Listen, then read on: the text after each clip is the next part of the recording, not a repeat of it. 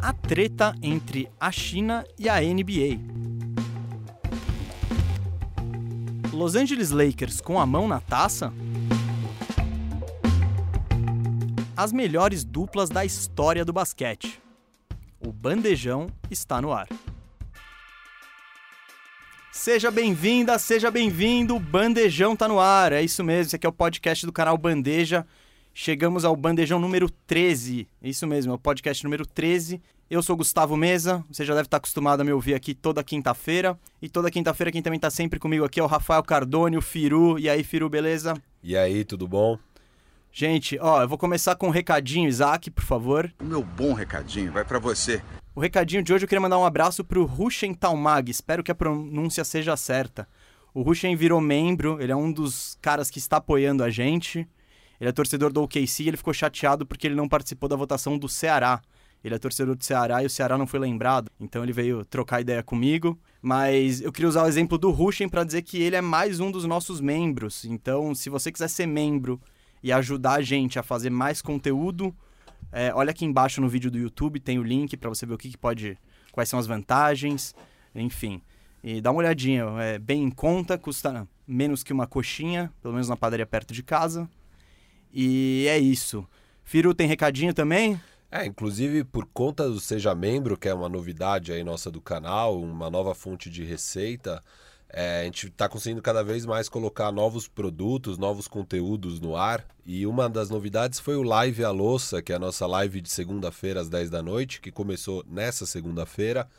Muita gente participou, foi bem legal. E queria dar um recado sobre a live para as pessoas. Então, Manda. Uma sugestão nossa para essa próxima live na segunda-feira é venham com ideias de trocas. Entre lá em tradenba.com pensem em trocas, pode ser de qualquer time, e daí vocês sugerem ali na live. E eu e o Gustavo vamos analisar. A ideia é isso mesmo. Vocês propõem, eu vou ser o GM de um time, o Firu vai ser o GM de outro time, e aí a gente vai ver se sai negócio ou não. Porque hoje, inclusive, já vou avisar que não teremos arrumando a casa, mas vamos ter semana que vem, provavelmente com o Lakers. Então, se quiser entrar nessa onda, já dá ideias pra gente pra semana que vem. É isso, a gente vai. Nós seremos os GMs e vocês vão propor as trocas aí. A- live não vai ser só isso, mas vai ter um bom espaço dedicado a analisar as propostas que vocês vão mandar ali pra gente na live. Então, chega preparadinho ali pra segunda, 10 da noite. E é isso aí. É isso aí, vamos pro programa? Bora! Bom, o nosso convidado de hoje. Hoje temos um convidado muito especial. Ele foi jogador de basquete, jogou nas categorias de base da seleção brasileira, mas já há algum tempo ele não está nas quadras, pelo menos profissionalmente. Ele é professor de economia, trabalhou mais de 35 anos na FAP. E nós temos aqui hoje o Luiz Machado, economista. Machado, que prazer recebê-lo. Muito obrigado por vir ao Bandejão. Oi, eu que agradeço. Prazer enorme falar de basquete, que foi uma paixão e permanece paixão até o fim da vida, dentro ou fora da quadra.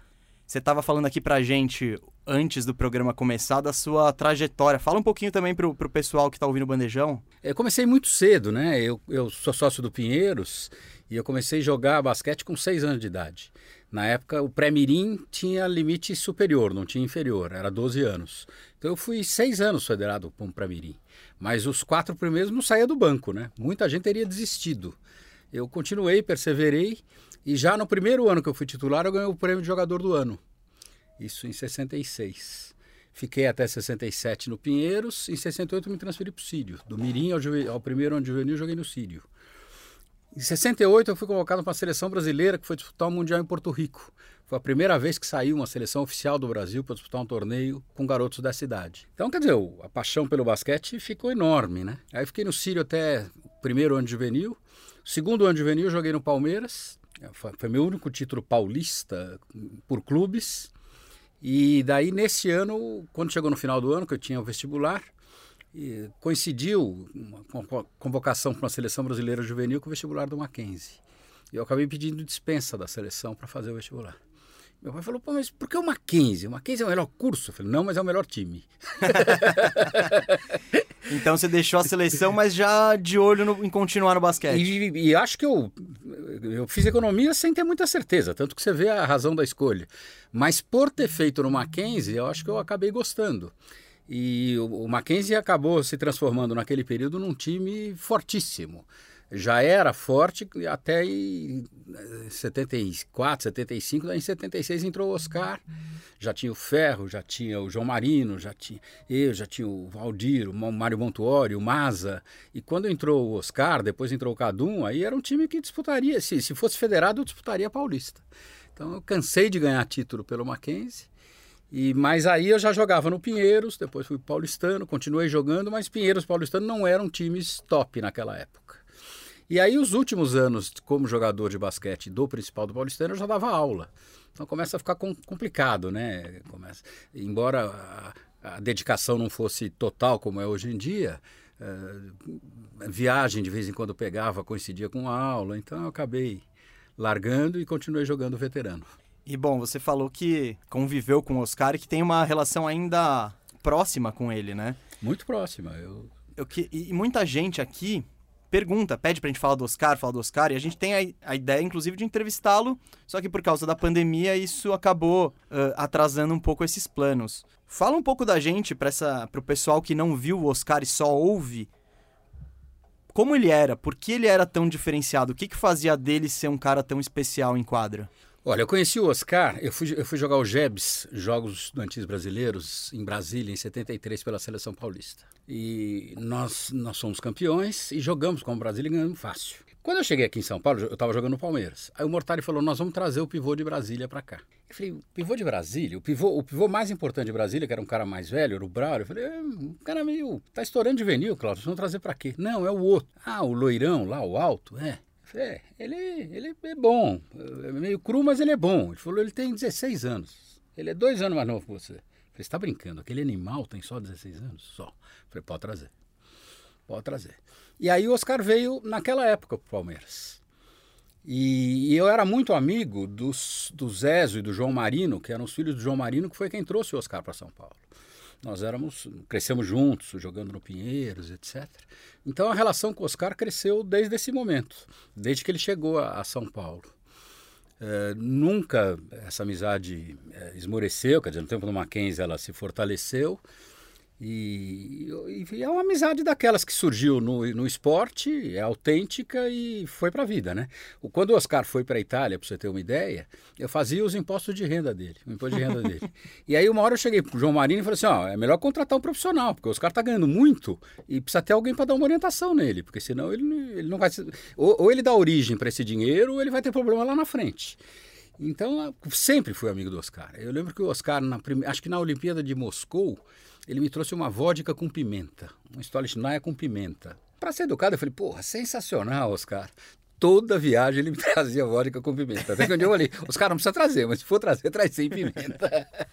Enfim, é uma amizade que continua até hoje, a gente se frequenta. Claro que agora com a pandemia está mais complicado. Uh, meu filho ficou amigo dele, quando ele encerrou a carreira, ele me convidou para participar daquele jogo, que foi a seleção do Pan-Americano contra o time dos amigos do Oscar. Foi uma festa muito legal lá em Brasília. E a, a, diferença do Oscar é que ele treinava mais do que os outros, né? Quer dizer, eu vi um monte de gente chegar em São Paulo com as mesmas condições que ele. Grande, até mais forte, que tinha mais físico, mas ninguém treinou como Oscar. Eu, eu conto um caso só, para não alongar muito. É, o Oscar chegou, ele jogava juvenil, quer dizer, primeiro infantil, depois juvenil, mas ele jogava juvenil no Palmeiras, seleção paulista uh, juvenil, jogava já no principal do Palmeiras, começou a ser convocado para seleção paulista e entrou no Mackenzie como jogar pelo Mackenzie. Aí onde o Mortari chegou para mim e falou assim, ele vai estourar. Fala para o Marquinhos, que é o técnico do Mackenzie, para usar o Oscar só em jogo duro. Pede para liberar o Oscar de jogo fácil. Falei, tá legal. E nós tínhamos um jogo num domingo, que era um jogo, uma moleza, lá no, no na USP, no CPUSP. E nós nem avisamos, Oscar. Quando nós, quando, quando nós chegamos lá, ele já estava com a Vitor treinando, já estava suado, já tinha arremessado não sei quantas bolas. Eu falei, o que você está fazendo aqui? Ele falou, tem jogo. Eu falei, Oscar, não era para você vir. Falou, ah, você tá brincando. Aqueles puta jogo duro, que os caras me marcam, me dão porrada, vocês querem que eu jogue? Hoje que eu vou fazer 80 pontos, você acha que eu não ia vir? então, esse era o Oscar. Quer dizer, ele já tinha chegado mais cedo, já tinha treinado e não abria mão de, de jogo nenhum. Ele falou, não, que Fala pro, pro, pro Mortar esquecer, eu vou jogar assim e vou jogar todos os jogos que tiverem pelo Mackenzie. Falei, legal, então vamos em frente. Então, quando ele chegou ali com 16 anos, você não via nele um talento fora do comum, uma coisa Não porque ele Inata. jogava em Brasília, que nós, nós ganhamos de 40 pontos de Brasília. E ele não era sequer, ele era dois anos mais novo, ele era infantil jo- jogando um torneio juvenil. Ele não era nem o pivô mais importante. Mas quando o, o- o Cláudio me falou que ele tinha aquela idade, eu falei, ele, ele já impressionava pelo tamanho. E aí teve um cara que foi muito importante na vida do Oscar, que pouca gente lembra, que foi o técnico americano que ficou no Palmeiras um ano, o Bill Kuklas, que foi quem levou o Oscar para o principal. E ele vendo o Oscar jogar, ele abriu o Oscar. Porque jogava no Palmeiras o Bira, jogava o German, e ele botou o Oscar para jogar fora. Ele percebeu que o Oscar tinha talento para jogar fora. Mesmo com dois metros e pouco de altura, naquela época não era normal um cara daquele tamanho jogar fora. E esse cara mudou a vida do Oscar. Porque o, o- o- com o treinamento ele se transformou naquele jogador, encestador, fora do normal. Né? A gente trouxe aqui no programa, acho que foi o quarto ou quinto bandejão, o Davi Feldon, que ele é o diretor do documentário Revolução dos Três. Que o Revolução dos Três faz um paralelo sobre aquele time do PAN de 87, que ganhou dos Estados Unidos em Indianápolis, com a mudança no basquete. E, inclusive, o Golden State Warriors, que do Curry, que também mudou o jogo, mudou o approach do jogo. Você também vê essa relação um pouco? Porque quando eu, quando eu falei com o Oscar, ele falou: Ah, isso, isso que o Golden State faz agora, a gente fazia em 87. Total. É, eu, inclusive, escrevi recentemente um artigo completando um pouco do que tem na- no apêndice 1 do, do, do livro que, que eu estou trazendo para vocês um exemplar. Ah, o- esse livro chama Das Quadras para a Vida, que foi escrito pelo Machado e pelo filho dele. Como chama seu filho? Desculpa. Guga, Guga E Machado. pelo Guga. E, e nesse livro eu falava, o- esse apêndice foi um, foi um artigo que eu tinha escrito para a revista Gibi, e eu aproveitei aqui, mostrando, quer dizer, a minha trajetória no basquete, quer dizer, o que, que foi mudando ao longo dos tempos. Contei essa história toda de como eu comecei, mas o sonho na minha época era chegar na seleção brasileira. Eu joguei cinco anos no Sírio, e no ginásio do Sírio tinha um, um cartaz que era assim: esta é a sua primeira camisa, a camisa do Sírio. Esforce-se para chegar à sua segunda camisa, era da seleção paulista. Faça o possível para chegar à sua terceira camisa, que era a seleção brasileira. O sonho de um cara naquela época era chegar à seleção brasileira. Na geração do meu filho já não era, era CNBA. Tá? Então a perspectiva vai mudando. Então eu fui analisando o que, que mudou. Na minha época, a gente tinha notícias da NBA de vez em quando, quando chegava alguém do exterior, trazia revista. Tá? Porque a gente não tinha acesso, não passava jogo, nada disso. Aí eu fui vendo a, a popularização do basquete, quando ah, passaram os jogos esporádicos da NBA, como isso já chamou a atenção da garotada daqui. Mas você tinha nessa época na NBA sempre um 5, que era um- uma referência. O que eu chamo a atenção aqui é que essa ideia do 5 foi deixando de ser importante. Tanto que você tem vários jogos agora que os, os técnicos optam por ficar sem pivô. Jogam cinco abertos. E agora, nesse último artigo que eu escrevi, inclusive eu recebi um, um negócio pela, não sei, pelo, pelo Face, que é o negócio dos pontos, como, como eram na, no ano 2000 e como, como são hoje. Quer dizer, hoje os jogos se decidem nos três pontos. E antigamente era grande parte dos pontos era embaixo da tabela. Chute de curta e média distância. Hoje, hoje é tudo longa distância. Pra quem não entendeu a referência aqui do que o Machado falou quando ele fala do 5, o 5 é o pivô. E ontem a gente lançou um Bandeja Explica justamente sobre essa questão das posições no basquete. Então a gente fala desse quem é o 1, quem é o 2, quem é o 3, quem é o 4, quem é o 5, como isso tem mudado. A gente explica todo esse contexto aí das posições e da evolução das posições no basquete. Então, quem ainda não viu o Bandeja Explica dessa semana e quer entender mais sobre as posições no basquete, entra lá que tá muito legal o conteúdo. E bem observado, porque eu mesmo me adaptei, porque na minha época não se falava em cinco. Era o pivôzão, era o pivô de baixo. Normalmente você tinha um pivô fixo e um pivô, o 4, o, O ala quatro, pivô, né? que era o ala pivô. Para pegar uma referência não tão antiga no Brasil, o Israel sempre foi o 5 no Brasil. Mas você tinha um outro pivô que jogava e que normalmente se beneficiava do trabalho sujo que o que o Israel fazia embaixo, que era o Gerson ou o Pipoca. Porque o, o Israel segurava que ele era um, ele era um monstro em- embaixo da tabela. É, era, o, era o Shaquille O'Neal, vamos dizer, de- fazendo uma comparação com a NBA. Hoje você tem muito time que abre mão dos cinco. Sim, sim, é, é, uma, é uma mudança. E esse time de 87 ele é revolucionário porque o Brasil ele chega no intervalo perdendo, acho que por mais de 10 pontos. Não, É, Quase 20 pontos. E abriu 24 no começo do segundo tempo. Sim, e, e o jogo é muito emblemático por como, pela, pela estratégia. E o Marcel, inclusive, e o Oscar, eles tiveram o primeiro tempo meio quieto. Eles, eles, eles não acabaram com o jogo.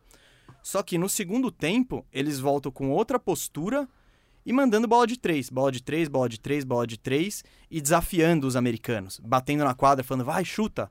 E isso, e como aquele time ainda não eram os caras da NBA, eram jogadores universitários, por mais que fosse um bom time, tinha o David Robinson, tinha o Rex Chapman, tinha o Danny Manning, mas você vê na cara deles que eles sentiram. Eles falaram, Sem dúvida. putz, esses caras aqui, e o David Robinson se encheu de falta, e por isso foi bem emblemático. Os Estados Unidos não sabiam quem era o Brasil, e eles arremessaram, eu não tenho de cabeça o número, mas acho que umas quatro bolas o jogo inteiro.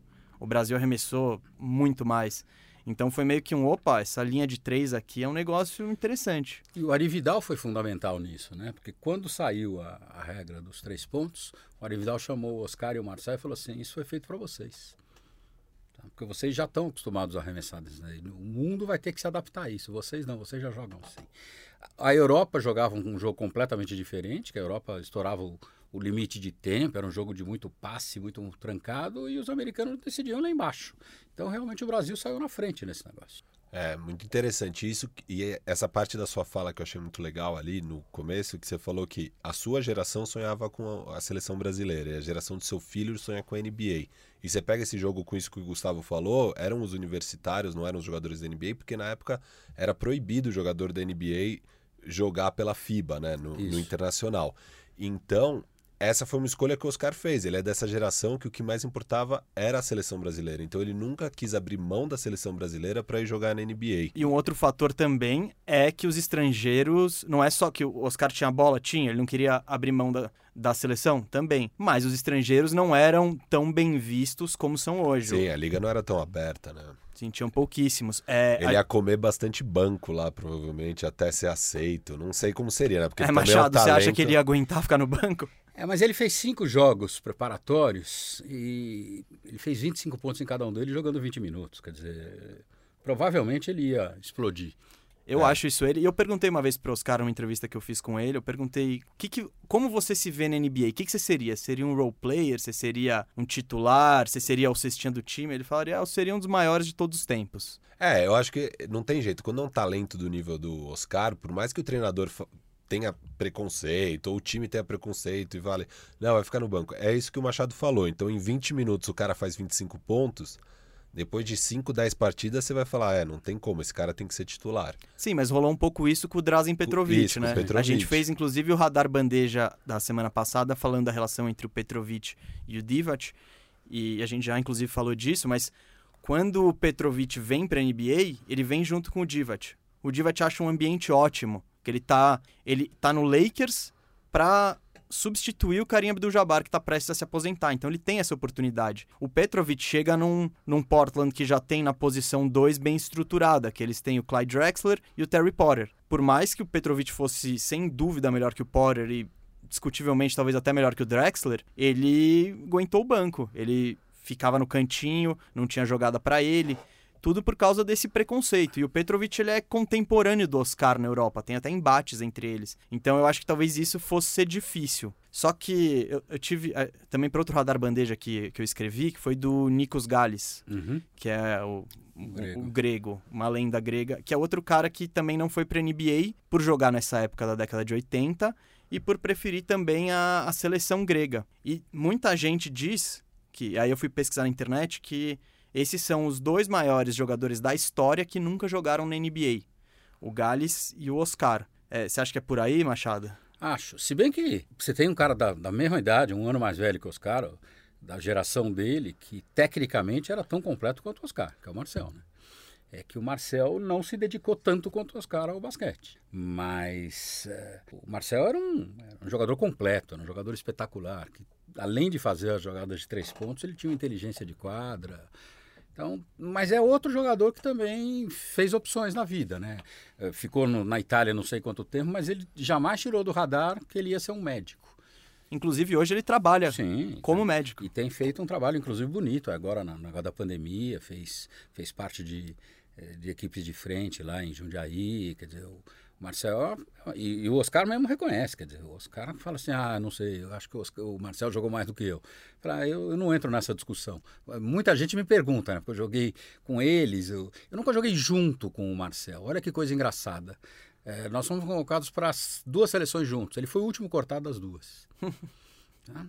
E outro dia ele fez um jantar, me convidou, me convidou o Oscar, o Mauri, o, o Dodge, nós fomos na casa dele e, nós, e eu lembrei dessa história, falou, e, e, gozado, né?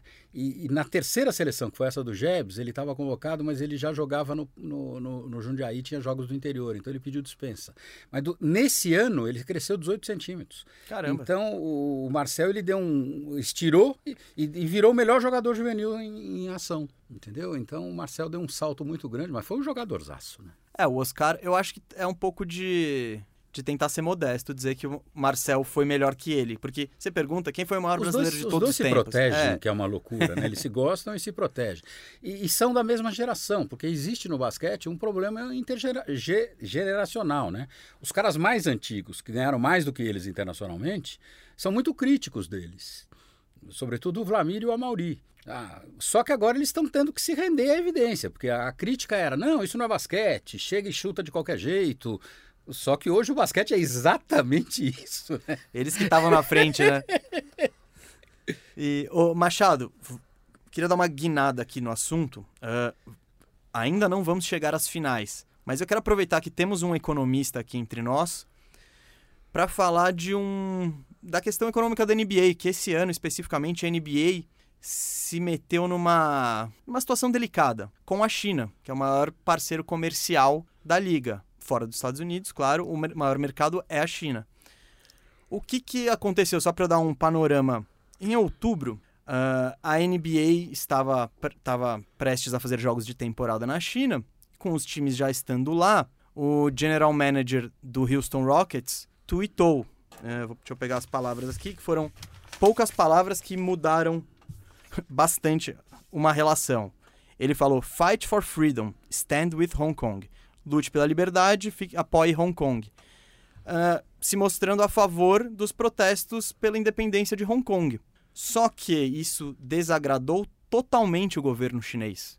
Porque o governo chinês estava coibindo os protestos e, e o governo chinês quer manter o controle de, de Hong Kong. A China, como era de se esperar, tomou uma decisão super. Uh, super pesada. Eles decidiram não passar mais os jogos da NBA na TV aberta, cortaram os jogos do Houston Rockets, que é o time mais popular da China, isso por conta do Yao Ming, e isso se estendeu com o Harden e tudo mais. Tirou os, os jogos do Houston Rockets da programação e agora a NBA na China. E, e, não voltou a passar. Então, se você quiser ver as finais na China agora, é só pelo streaming deles. Uh, Machado, como é que entra numa briga dessa com a China? Que, que parceiro é esse? É, China é, é complicado. Em 2009, eu liderei um grupo de estudantes da FAP numa missão estudantil para a China. Foi um negócio que eu introduzi na FAP. Dizer, eu percebia que o aluno, quando ele é colocado ele é, como protagonista, ele, ele, ele responde muito bem. Então, eu introduzi na FAP os, os fóruns de ONU, que é uma simulação de ONU feito por estudantes. No caso da FAP, os estudantes da FAP organizavam e ele é voltado para ensino médio. Sensacional isso daí. E depois eu criei as missões estudantis, missões empresariais ou diplomáticas. Eu contratava uma empresa especializada, montava uma agenda lá fora e a molecada ia como se fosse um empresário. E a gente tinha uma agenda muito pesada. E é sempre um professor acompanhando. E eu fui para a China com eles. E a China é um, é um bicho muito estranho, né? Eu voltei muito impressionado. Graças, em grande parte, ao basquete, eu, eu viajei muito. Pouco países me impressionou como a China. Muita gente fala assim, ah, você queria ver o Brasil e a China? Não, não, não tem nada a ver uma coisa com a outra, mas impressiona a, a, a força como eles estão crescendo e a determinação, quer dizer, eles estão querendo tirar 100 anos de humilhação que eles passaram e estão querendo voltar a ser top no mundo. Mas tudo na China é complicado, porque o controle da informação é muito forte. Quando eu fui na, nessa época, estava tendo uma, uma revolta do, dos uigures, que é uma, uma etnia do sul da China, e quando a gente estava para embarcar, a, o noticiário dava conta disso daí. Então teve pai de aluno, mãe de aluno, falando, Machado, você acha que é seguro o aluno ir? Falou, olha, nós vamos para uma parte da China que não tem nada a ver com os uigures, onde está havendo essa revolta. Essas revoltas pintam de vez em quando, a maior parte nem, a gente nem fica sabendo. E aí fomos. Primeiro dia na China, a gente tinha acesso à internet, se botasse lá uigures, aparecia. Do terceiro dia em diante, desapareceu o assunto. Você entendeu? E aí nós ficamos duas semanas, uma semana em, em, Pequim, em Pequim uma semana em, em Xangai e depois fomos para Hong Kong. A mudança é brutal, porque Hong Kong é a ilha da liberdade. Não é só o acesso à internet. Quer dizer, existe um órgão que faz o índice de liberdade mundial, de liberdade individual. Hong Kong, durante muitos anos, liderou esse, esse, esse ranking. Então, Hong Kong estava passando para esse regime que eles estão. Né? Eles estão voltando ao domínio da China. Mas por 50 anos, é o que eles chamam de um país, dois sistemas. É, a China se comprometeu a respeitar as liberdades de, de Hong Kong, mas não, não aguentou, né? E está tentando impor uma série de, de coisas que tem na China. Então é complicado. É, agora, a NBA entrar nessa, nessa briga é, é, um problema, né? Porque, querendo ou não, a China tem um poderio econômico que só tende a crescer. Foi curioso nesse caso a postura da NBA, que eles, eles não souberam o que fazer. Porque, por um lado, eles tinham que defender a liberdade de expressão de um dos seus do general manager de um dos times, que até por tudo que os Estados Unidos defendem e tudo mais, deveria ser um cara que poderia falar o que pensa. Por outro lado, eles não queriam desagradar o maior parceiro econômico e entrar. E, porque se eles publicamente apoiam o Mori, eles publicamente estão contra a China. E isso gerou uma situação e, muito. E na China a coisa é assim. É preto ou branco, quer dizer, não tem meio tempo, não tem meio termo. Então eles, eles reagem dessa forma mesmo. Sim, então, e o próprio tinha. E aí, e aí começou a, as reações em cadeia. Aí o LeBron James foi se posicionar. Aí ele se posicionou do tipo, pô, o Murray colocou a gente em risco. Aí em Hong Kong começaram a queimar a camisa do LeBron James. Aí ele veio e voltou a público para tentar desdizer. Então ficou essa batalha de palavras aí muito muito grande assim, muito e, e todo mundo pisando em ovos. Ô Machado, o que, que você acha que a, que a China espera da NBA para voltar à relação, entre aspas, normal? Ah, eu não sou um especialista em relações internacionais, mas eu acompanho bastante e o que eu percebo na China é que as coisas elas acabam voltando a uma situação, uh, de, vamos dizer assim, de normalidade pelo próprio tempo. Aquilo uh, assume lá uma importância muito grande, depois vai, vai arrefecendo, vai arrefecendo, chega uma hora que deixou de ser tão importante. Então eu, eu acredito que vai acontecer isso, porque interessa para os dois lados, né? Porque o interesse pelo basquete por parte dos chineses cresceu demais. Então eles também têm interesse em passar a NBA. Então eu acho que com o tempo isso vai acabar acontecendo. Eu, Mas é uma eu, opinião. Eu muito concordo pessoal. muito com a sua visão. Eu ia comentar isso, porque por um lado, né, a China em qualquer esfera, não é só não é só para a NBA que eles são um parceiro estratégico, uhum. eles são hoje em dia um a grande potência mundial e eles são um parceiro estratégico para todo mundo. Você vê aqui no próprio Brasil é, essa relação diplomática, né, que com o nosso governo atual tiveram aí problemas e, e eles a China sabe totalmente o poder de barganha que eles têm frente ao resto do mundo inteiro. E eles exercem esse poder e eles exigem as posturas adequadas de todo mundo, senão eles cortam relações e você vai sentir economicamente o impacto disso. E eles, então eles têm muito poder e é muito raro alguém desafiar. Até como um paralelo, South Park é um, é um raro exemplo de quem desafia a China. Eles fizeram um episódio inteiro é, criticando muito a China. E, obviamente, eles vão perder a receita chinesa e os fundadores e os criadores do South Park não estão nem aí para isso. Eles preferem muito mais exercer a liberdade deles do que se curvar à China para ter essa receita dos chineses. Mas isso é muito raro. Um exemplo, eles têm muito dinheiro, para eles não vai fazer muita diferença.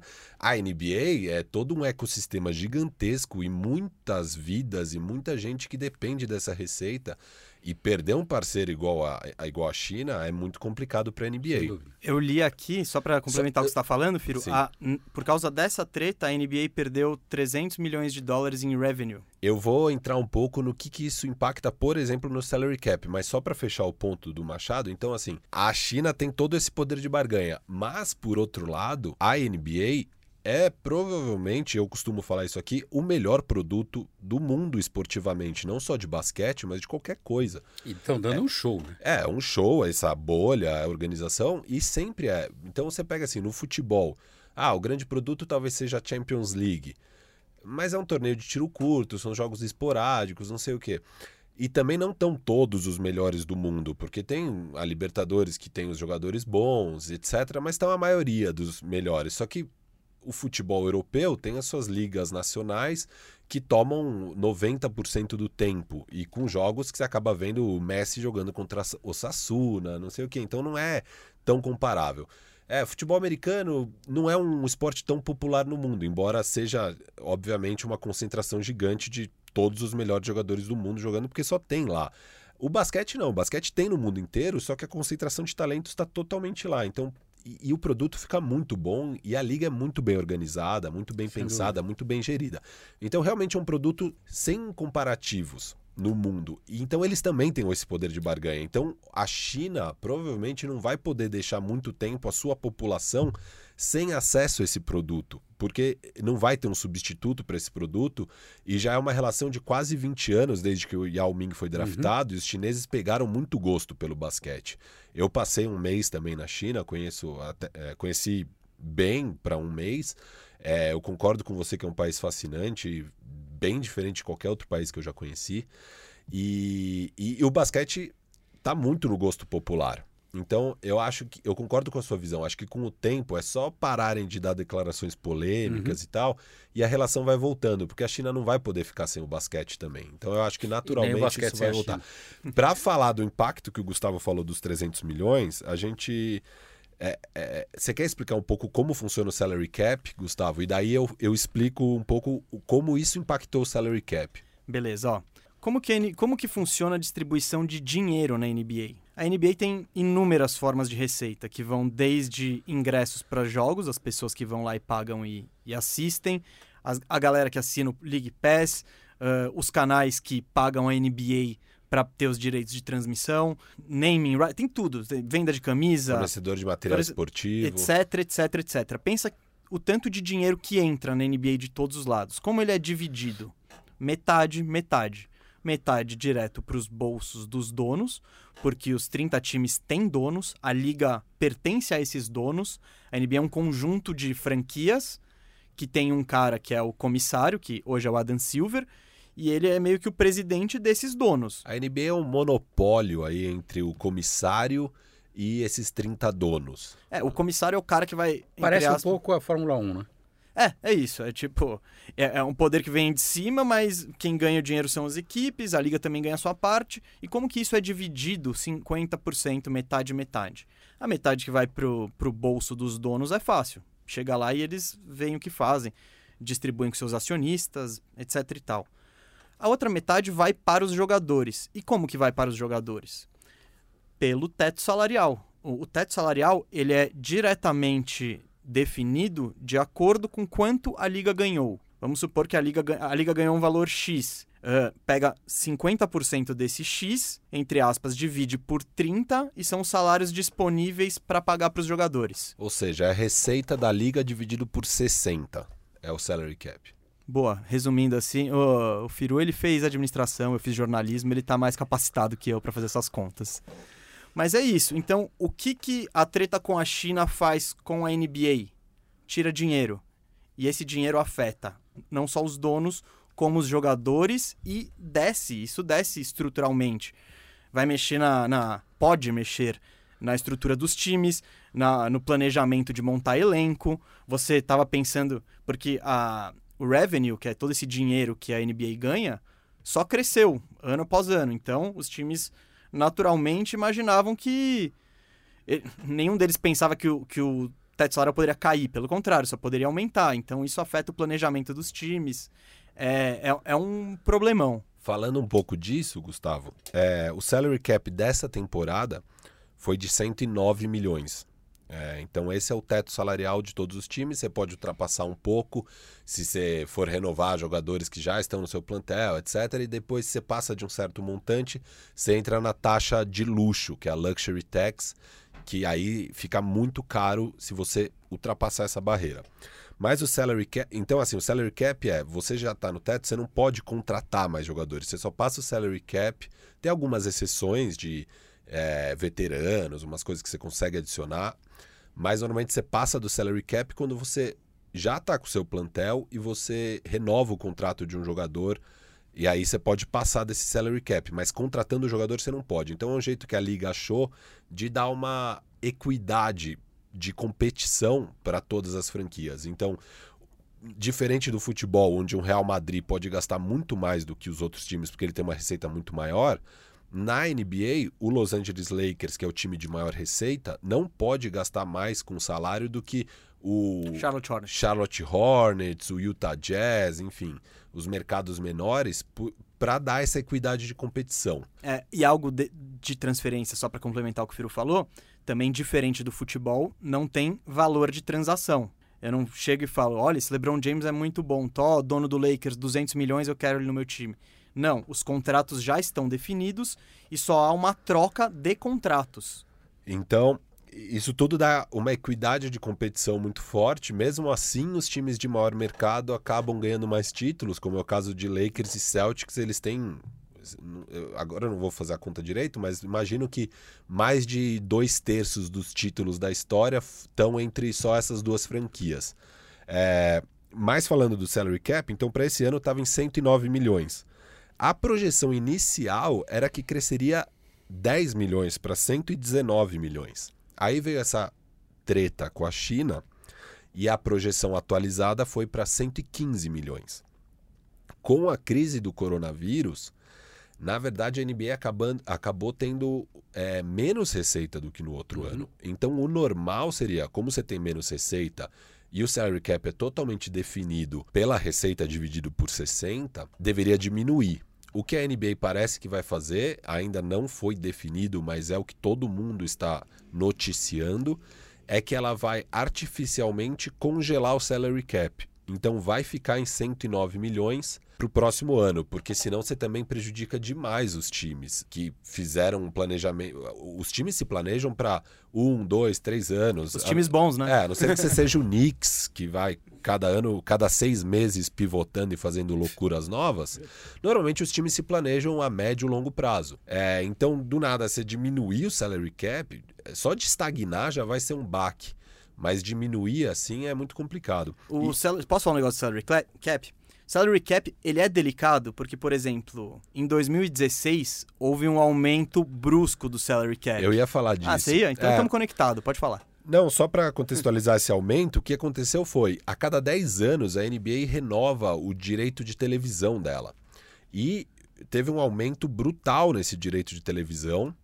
E isso, obviamente, impactou no salary cap. Então, o salary cap de 2015 era de 70 milhões, e em 2016 pulou para 94 milhões. É, isso aí, gente, é mais de 30% de aumento. É um aumento muito grande. Então, os times ac acabaram tendo 24 milhões a mais de, de salary cap, que é basicamente você poder adicionar um, um, um uma estrela, que foi o que aconteceu com o Golden State Warriors. Eles passaram a ter espaço ali com aquele time de 73 vitórias, já campeão, é, que tinha acabado de perder a final, eles passaram a ter espaço para mais uma estrela. E foi por isso que eles puderam montar aquele super time com o Kevin Durant. É, então foi uma coincidência, assim, deu tudo muito certo pro, pro Golden State Warriors para conseguir montar. E por isso que é tão único esse time que eles montaram. Assim, é o melhor time de todos os tempos, provavelmente. Sim, eles conseguiram adicionar o Kevin Durant sem perder nada. Exato. Porque simplesmente, do nada, abriu um espaço. Pesou muito a favor também que o Curry, ele tinha um contrato ridiculamente baixo. Isso, ele ainda não tinha renovado o contrato dele. Tinha, tinha. É porque ele renovou o contrato de novato, só que quando ele renovou o contrato de novato, ele estava com problema no tornozelo. Então ele renovou algo do tipo 5 anos, 50 milhões, 4 anos, 50 milhões. Não, eu digo, ele não tinha feito a segunda renovação. Não, foi a segunda. Essa foi a segunda renovação. Foi, foi uma renovação baixa porque ele estava com problema no, no tornozelo. Pode, certeza, pode procurar. Não, é a primeira. Tá, sim, tá. É, é, a primeira, é, o, segundo, é o segundo contra... contrato. Isso, isso. isso. Então, tamo... Ele okay. não tinha tido a, a segunda. É, porque a primeira renovação, você tá basicamente ainda meio. Você é um novato na liga, você ainda tá preso ao time, porque você é um restricted free agent. O que quer dizer que é, o que o seu time, o que qualquer time no mercado oferecer, o seu time pode cobrir e você continua com eles. E normalmente um talento do nível do Stephen Curry, o time nunca perde. Então, por isso que qualquer novato costuma ficar preso os primeiros oito anos com a franquia onde ele foi draftado. E aí, só depois disso que o Kevin, o, que o Stephen Curry renovou o segundo contrato dele, que foi pro terceiro contrato, que aí é um supermax. Sim, aí eles entraram. Ah, e aí, entraram aí aconteceu o que o, o que o Firu é. falou. Eles, aí eles mergulharam com tudo, mas para manter um cara que é o Stephen Curry. É, e pra manter essa dinastia, né? Exato. O Machado, a gente aqui é muito. A gente é muito entusiasta desse, desse formato da liga, de como ela é estruturada. Para mim, a liga, é o que o Firo falou, para mim também é a liga perfeita, assim. Não, não dá pra você imaginar, a gente olha o nosso brasileirão, olha as coisas aqui. Cara, não, não tem comparação. Você também é um fã, assim, da estrutura da NBA? Sou, eu acho a NBA um produto extraordinário. Eu acho que tem algumas coisas nos Estados Unidos que você, você pode ter bronca, você pode não gostar da política externa dos caras, mas tem que separar.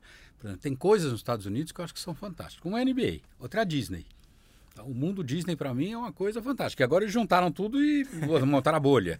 Eu falo, você tem um dado aí que diz que 79% das pessoas que vão ao mundo Disney retornam. E a sensação que eu tenho é que os outros 21%, se não retornam, é porque não querem, é porque não podem.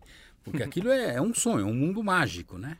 O Mas- último torneio que eu joguei de veterano mundial foi no complexo da Disney, onde, tá tendo, onde eles montaram a bolha. Olha só, então você conhece a bolha. Conheço a bolha, é uma coisa sensacional, porque o, o- o Campeonato Mundial de Veteranos é um negócio muito bacana, porque são eh, separa- categorias de 5 de, de cinco em 5 anos. Então tinha lá seleção de 35, 40, 45, 50, 55, 60, 60, 70 anos. Então você, você reúne várias gerações, eh, de gente que jogou lá atrás, volta a jogar. Nesse ano eu fui pelo time de 45. Eh, nós somos vice-campeões do mundo. Eh, nós perdemos de Porto Rico na final. Mas no nosso time de 45 tinha o Marquinhos, o Adilson e o Fausto, que já jogavam nos 50. E eles jogaram a final dos 50 antes da final dos 45. Então, eles ganharam o Mundial de 50, mas estavam cansados para jogar o de 45. Eles eram titular do time de 45. Então, por exemplo, no- em Porto Rico jogava o Rubem Rodrigues, que jogou contra o Marquinhos, que foi da geração do Dalmal. Então, pô, é muito legal ver esses caras em ação. E, e na bolha, e lá, na- lá no complexo da Disney, né? Que é um negócio sensacional.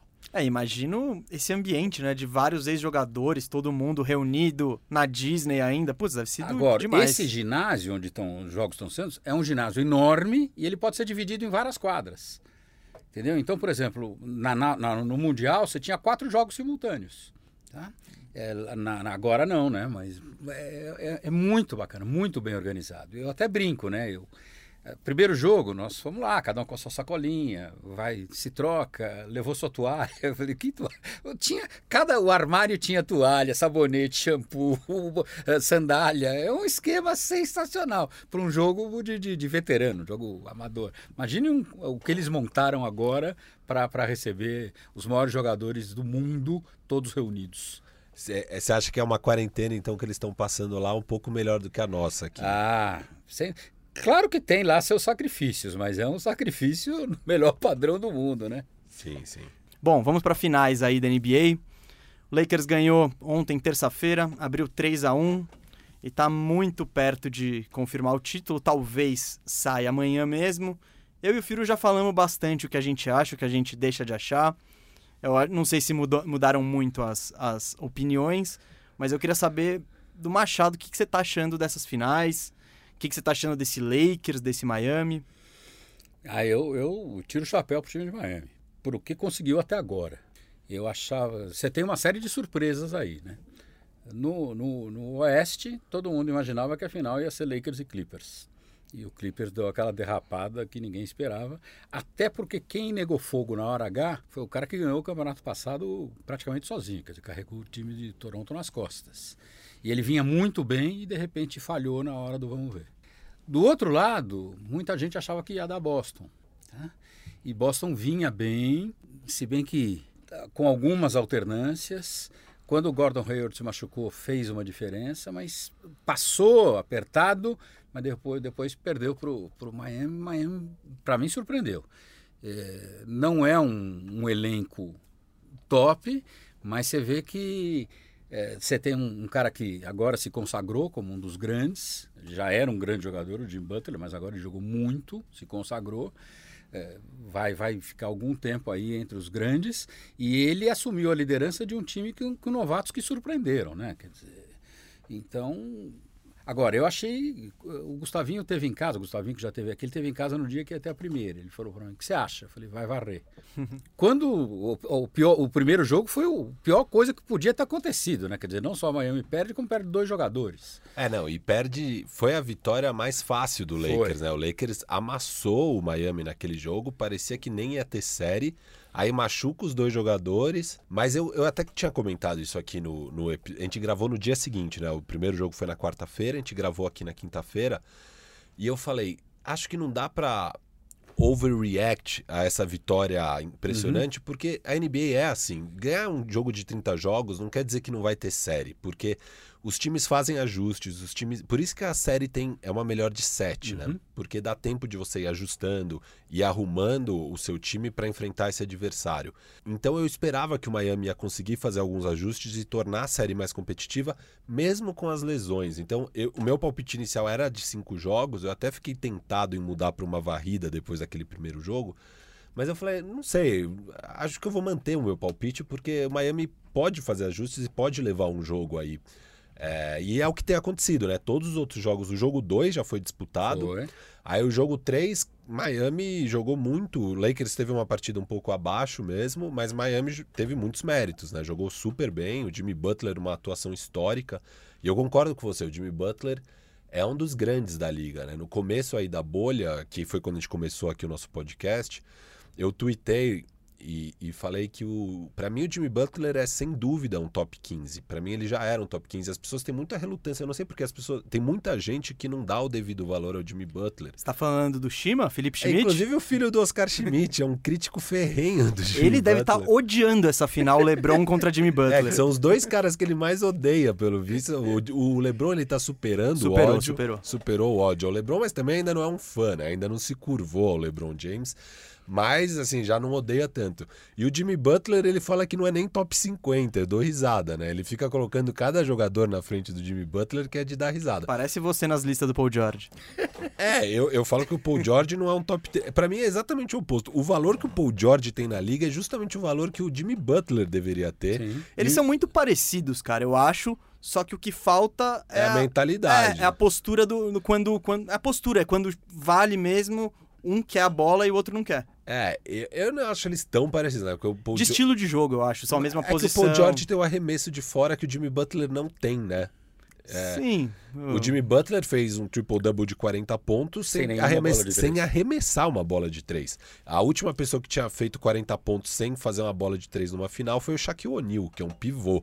Então, assim, o Jimmy Butler. Pivô das antigas, né? É, pivô, pivô, pivô, né? Pivô que fica lá no garrafão. que se tiver que arremessar com 5 metros de distância, já erra. Então, assim, eu acho um pouco diferente o, o jogo deles por conta desse, dessa questão do arremesso do perímetro. Só que o legal é isso, o Jimmy Butler, se precisar, e precisou aí outro jogo, ele mete uma bola de três, assim. Ele não tem medo de arremessar é, a bola nesse, de Nesse 4 ele teve, ele teve essa bola. É, e errou, Tentou. e na sequência o Lakers fez. Então era a hora que o... o... Foi o jogo pau a pau também. É, o Miami podia ter passado um ponto com essa bola de três do Jimmy Butler, ele erra e o Lakers abre cinco pontos na sequência é, então... na bola de três. Que foi aquela que o, o LeBron infiltra e passa para o KCP na ponta e o Kentavious calando os críticos, que aqui obviamente não tiveram críticos do Kentavious não, nunca. Nunca. Não, eu quero. Eu, quero, eu ia, é. eu ia antes de eu, de, eu, de eu, falar o que eu achei, principalmente desse último jogo, eu queria saber se não vai ter um pedido de desculpa formal pro Kentavious, que é o do Pope, que foi o cara que fechou o jogo 4. E. Ele meteu duas bolas seguidas, né? Sim, é. ele fechou ah. o jogo. Eu, eu gosto de não me empolgar. Então, assim, para alguém que esteve devendo por tanto tempo, vamos esperar o Lakers ser campeão e ele jogar bem na quarta vitória do Lakers, que não sei se vai ser amanhã, se vai ser domingo ou se vai ser na outra terça ou quarta-feira, no jogo 7. Se ele com... tem que fechar, o trabalho não está fechado ainda, que é o que os jogadores do Lakers estão falando, job ain't done yet. Então, Bom, vamos esperar o trabalho, aí eu posso considerar fazer um pedido de desculpas. Eu Por enquanto acho não tem nada ganho. Esse foi o jogo. O jogo da série foi o jogo 4. Não, é. Inclusive o LeBron, depois da sonequinha de tarde dele, no dia do jogo, ele acorda da sonequinha e manda um SMS para todos os companheiros de time falando must win. Só essas duas palavras. E tem um cara que vocês não falaram, mas que tem sido fundamental, que é o Rondo, né? Esse cara Playoff também. O, o, o Firu, eu acho que você combinou com o Firu isso antes? Não. Eu, não- eu nunca nem Pô, tinha falado com o Eu Machado. tô brincando que o Firu ele é o, ele é o capitão do Playoff Rondo, Ah, do time Playoff Rondo. é, Eu acho que o, o Rondo não estar em Boston explica um pouco a queda do Boston. Faltou um líder. O Kemba é bom? É, mas não é o Rondo. O Rondo, na hora do vamos ver, ele assume e, e ele, ele controla o, o- Como é que é o, O ritmo do jogo. o ritmo do jogo. Não. Você que é um armador sabe bem as Sim. exigências dessa posição e o Rondo faz com perfeição isso, né? E ele tem uma inteligência de jogo, ele, ele lê as jogadas. Eu, eu ouço muita gente falando assim que o Rondo ele ajuda muito o treinador, porque ele é um cara com muito, muito conhecimento de jogo. Ele já sabe qual vai ser a jogada que os adversários vão fazer. Ele, ins- ele dá instrução para todo mundo dentro de quadra. Ele é impressionante. Ele, às vezes, ele, ele tem uma leitura brilhante mesmo do jogo. Óbvio, ele já passou do ápice dele no basquete, Sim. mas ele continua tendo muito valor. E aqui você não, não tem o contexto, mas quando a gente estava chegando para os playoffs ali, indo começar os playoffs, acho que era o nosso terceiro ou quarto episódio, eu sempre apostei no Lakers para ser campeão. E aí a gente estava aqui criticando o elenco de apoio e tal, mas quando foi falar do Rondo, eu falei, não, eu acredito no playoff Rondo. Eu não acho que o Rondo vai ser esse Rondo da temporada regular nos playoffs, porque eu já vi ele fazendo isso em New Orleans, por exemplo, com Anthony Davis recentemente. Ele não, ele não tinha também temporadas regulares muito boa, mas aí nos playoffs eles jogaram muito. Eles inclusive ganharam do, do OKC na primeira rodada, que foi uma surpresa, e foram para o segundo round, que foi a, a melhor campanha de playoff do Anthony Davis até essa. Essa. É, então o Rondo sempre teve esse crescimento muito forte na hora dos playoffs. É, eu vi recentemente uma entrevista com algum ex-companheiro de equipe dele. E, e ele falava assim: o Rondo no jogo não metia uma bola de três no jogo de temporada regular, mas daí no treino, se a gente casava dinheiro para fazer uma competiçãozinha, ele metia nove seguidas. Então, para ele, uma apostinha no treino era mais importante do que um jogo de temporada regular, parece. Então, o Rondo é esse cara que, quando tem alguma coisa realmente de valor rolando, ele eleva muito o nível dele. E o Gustavo deu risada de mim aqui no programa quando eu falei que eu acreditava no playoff Rondo. Não, gente, agora deixa eu falar. Eu, eu acho o Rondo bom, ele tem valor? Tem, claro, mas ele é inconstante. Tem jogos que são. Foi o jogo 2, que ele e o Lebron tiveram 20 assistências e um turnover. Isso. Roubou a 19 cena. assistências e um O jogo turnover. passado já não foi tão bem. Então, eu- o Rondo. o Mas Rondo- ele, na, na hora H, ele deu uma infiltrada que acabou com É, ele. e, e o Bema Adebayo não é. espera, né? O Bema Adebayo que tá ali na cobertura, ele fala, ah, não, o Rondo vai infiltrar e tocar pra alguém. Daí o Rondo sabe que o Bema Adebayo vai achar isso e infiltra tranquilo Faz a ali, bandejinha faz a bandejinha e é- foi uma Ele- cesta o- Acho que o importantíssima. ano passado, que o Lakers estava. O Lebron foi pro Lakers sabendo que no primeiro ano ia ser ruim. E teve um jogo deles, acho que contra o Golden State, que o Lebron se machucou. Foi no assim, Natal, foi o jogo Foi. do Natal. falou, né? agora, agora o Golden State vai. Varrer. Nossa, o Rondo assumiu o jogo e o Lakers ganhou fácil. E eu falei, nossa, este cara, esse cara sabe tudo de basquete. Então, ali naquele jogo, o Lakers estava em quarto lugar com aquela vitória. Não sei se ele já estava ou não, mas enfim, aquele foi o último jogo do LeBron antes da lesão. Ele se lesionou nesse jogo. Lakers estava em quarto lugar na Conferência Oeste. E com essa lesão do LeBron, que foi a pior lesão Uhum. dele da carreira, é. Que foi a melhor coisa que poderia ter acontecido pra ele na carreira. Por quê? Cara, ele vinha de quantas finais seguidas? É. Ah, tá. Você acha que a descansadinha foi boa? Descansadinha e o, o empurrãozinho pra trocar a molecada e botar o Anthony Davis. É. Eu E- acho que se eles vão e caem numa semifinal, eles falam: ah, não, talvez dê pra gente ir com essa molecada. Não sei. É, eu acho que já estava muito desenhada essa estratégia do Lakers de fazer o que tivesse que Também fazer para pegar o Anthony Davis. Eu não acho que uma boa corrida de playoffs, a não ser que viesse um título, mas e que era possível se eles enfrentassem o Golden State só na final de conferência quando já estava baleado, né? O Houston Rockets não consegue fazer o trabalho de eliminar o, o- Golden State machucado, mas talvez o LeBron, mesmo com aquele time do Lakers, conseguiria. Se o Lakers enfrenta o Golden State, se o Lakers termina em quarto mesmo, né? E daí pega o Golden State na semifinal ainda completo, obviamente o Lakers perderia. Mas eu, eu acho que Muito só. si aí. Não, não, meu ponto é só falar que assim, eu acho que só um título do Lakers faria ele pivotar dessa estratégia de pegar o Anthony Davis qual, a qualquer custo. Eu só não acho, eu só acho que eles quiseram testar a molecada, porque senão eles teriam feito algo parecido no início da temporada assim que o LeBron chegou, como o Cleveland fez quando o LeBron chegou em Cleveland, que eles trocaram assim que o LeBron pisou lá e resolveu assinar, eles trocaram o Dre- o Andrew Wiggins, que era a primeira escolha do draft, pelo Kevin Love. É que eles tiveram que criar todo o cenário, né? Porque o, o- você chega no começo da temporada e fala, ah, quero pegar o Anthony Davis, o New Orleans Pelicans vai dar risada na sua cara, não vai trocar. Então teve que acontecer tudo aquilo. O Anthony Davis assinou com o Clutch Sports, deu a declaração de que não renovaria o contrato, deu a declaração de que o único time onde ele renovaria era o Lakers para afugentar os outros de fazerem proposta, porque, por exemplo, o Boston Celtics claramente tinha assets melhores para dar numa troca pelo Anthony Davis. O Boston Celtics sequer tenta essa troca. É, então foi uma estratégia que deu muito certo. É, imagina o Anthony Davis nesse Boston Celtics. Ia ser. Eu acho que Boston vacilou. Eu acho que Boston sequer tentou, mas não, eu, ele sequer tentou. mas Ele- eu acho que eles, eles tinham peças interessantes e não tinham o que pensar. É, mas o medo deles é dar a peça e pegar só um ano de Anthony Davis, né? Que é o que Claro. o Anthony Davis deixou bem claro que faria. Ele falou, claro, ele falou com todas as vezes, não vou renovar em Boston. Então, assim, foi uma estratégia mesmo dos dois para conseguirem ficar juntos. Então, você afasta qualquer outro de dar uma, uma oferta alta e o Lakers foi lá e deu um caminhão pelo Anthony Ah. Davis e pegou. Que você criticou o Pelinka, mas agora acho que você já tá mais light Eu não critiquei por essa troca, né? isso. Você O que- falou que e deu o que, muito. que vocês acham Eu que vai critico acontecer com o. Tetocompo? Ah, a gente falou isso num programa. Ó, o que eu acho que vai acontecer? Ele termina essa temporada em Milwaukee e vai embora. O que Milwaukee deveria fazer? Trocar ele agora e tentar pegar algo em troca. Por que, que Milwaukee não, não. Porque eu acho que Milwaukee não vai fazer isso com o Antetokounmpo. Porque Milwaukee não tem a menor chance na história de atrair um cara tão bom quanto ele para ir jogar em Milwaukee. E, o- e você ser o cara responsável por trocar o, o duas vezes MVP, eu, eu, eu acho que na posição da direção é mais fácil você falar, olha, vamos tentar ser campeão, vamos trazer algumas peças, e daí a gente joga, põe essa bucha na mão do Antetokounmpo. Tipo, se for pra ser o vilão é ele. Se trocam ele agora, imagina, mandam ele pra Boston. Boston é campeão. Vão ficar falando, ó, GM do Bucks, ó, GM do Bucks, ó, GM do Bucks, ó o que você fez. Então eu acho que por isso não vai rolar a troca, mas deveria. Eu já acho, é, eu não sei realmente, eu, eu acho a diretoria ali, o GM do Milwaukee Bucks tanto incompetente, ele fracassou feio na missão de montar um time decente pro, pro Antetokounmpo, ele tinha as cartas na mão para conseguir fazer isso, ele cometeu uma série de erros e agora está numa posição muito complicada para melhorar esse time. E sem melhorar o time, não vai brigar por título Não. novamente.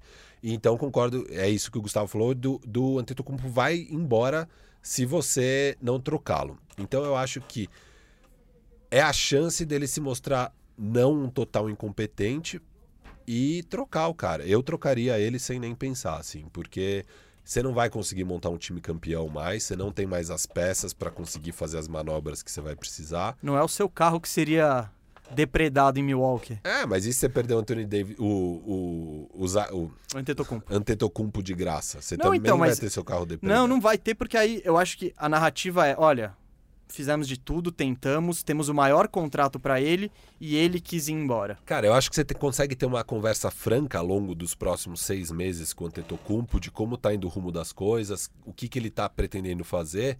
E se sentir que ele não vai renovar, cara, troca. Não, Cê- com cê tem- certeza, cê com tem que certeza. Eu acho isso Ele é seu também. franchise player, você tem que conversar com ele. Ele tem todo o direito de fazer as escolhas dele. Se você sentir que a escolha dele vai ser procurar uma nova casa, você não pode perder ele de graça. Você simplesmente não pode perder um talento do tamanho do Giannis de graça. Eu tô com você nessa, É, eu então. acho também. Então, assim, eu, eu acredito que o GM vai ser minimamente competente em fazer isso. Mas o que, que você acha, Machado? É um dilema. Não é fácil estar na posição do cara, mas eu estou de acordo com vocês. A, a chance era, era a vez passada. Agora vai ficar. É muito mais complicado montar um time para disputar. E a próxima temporada vai estar mais difícil também. Vai. Vai porque você tem time que estava totalmente desfalcado que vem forte ano que vem, né? Você tem o time do Kevin Durant e do O Nets, Brooklyn Nets, Brooklyn vai ter o Nets, Golden State Warriors. o Golden State. Você vai ter um Lakers mais forte, porque com certeza vai ter alguns veteraninhos querendo ganhar pouco para tentar buscar mais um título. O, o próprio Golden tá, num, tá numa enrascada, né? Porque eles precisam de algum jogador. Mas eles pelo menos ele- eles Mas eles, eles têm, as as peças, peças é, eles têm o- conseguir. eles têm bastante mui- muitas alternativas para melhorar esse elenco assim, e, que seja inclusive as- só escolher um cara no draft, que é a segunda posição. Bom, deixa eu só falar sobre a final em Miami aqui, a final em Miami, pra gente depois debater um negócio legal que acho que quem tá aí do outro lado vai gostar. Sobre o Miami, sobre especificamente esse jogo 4. Esse- Eu achei que esses outros jogos me fizeram acreditar que meu palpite não tava tão furado assim, de Miami campeão. Por quê? Porque, claro, pro Miami, o primeiro jogo acabou. Eu- toda a minha esperança ali acabou no primeiro jogo, porque o Dragic é um cara fundamental para esse time. Sim. Ele é o cara da posição mais débil do Lakers para marcar. O Lakers tem problema em parar armador. Então, a- a- o papel dele é muito importante. Uh, Bema Adebayo voltou, mas voltou nesse último jogo, mas também não tá, tá longe de ser o que ele foi na temporada regular e nos playoffs.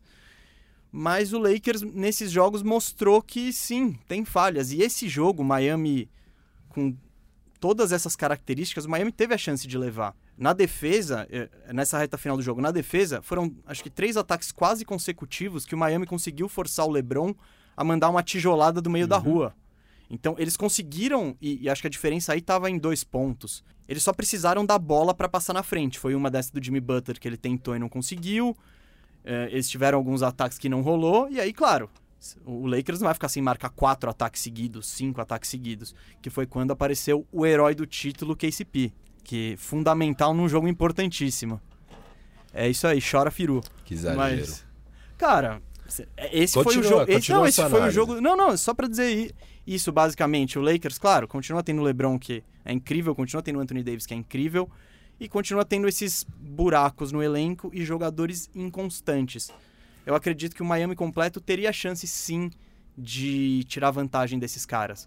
Mas, claro, o Miami baleado, e ainda depois do que fez no, nesse jogo, que era um jogo palpável pra aí colocar um 2 a 2 torcer pelo Dragic talvez voltar. O Dragic tentou antes, foi até uma cena emocionante. Ele, antes do jogo ele tentou aquecer, não conseguiu e foi chorando pro banco.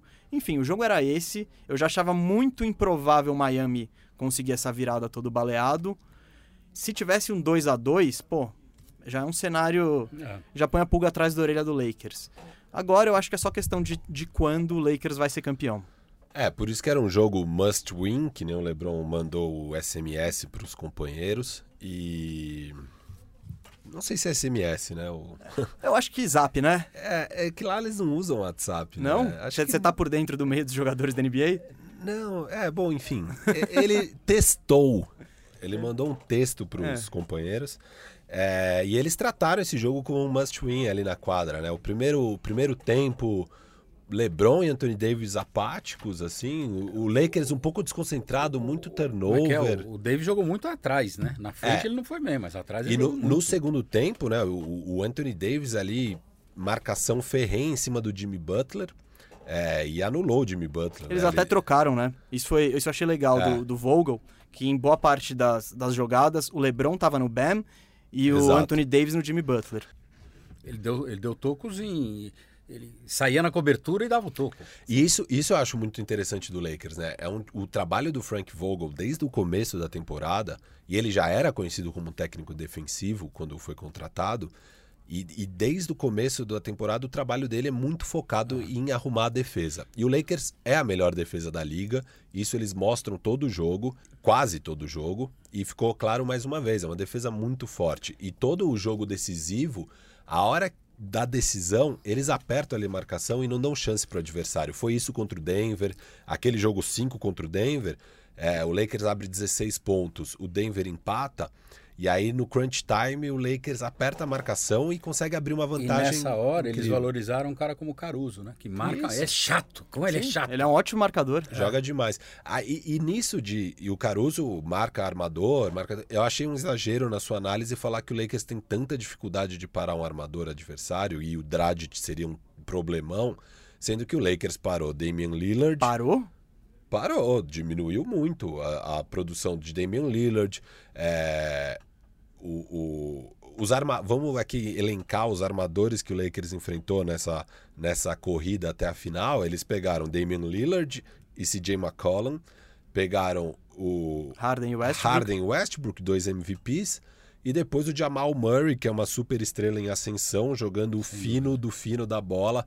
É, então acho um exagero dizer que o Dragic seria um grande problema para uma defesa que já parou esses Não caras. seria um Tem grande uma coisa problema. Pro Miami que é interessante, porque é a possibilidade do, do Butler assumir a armação.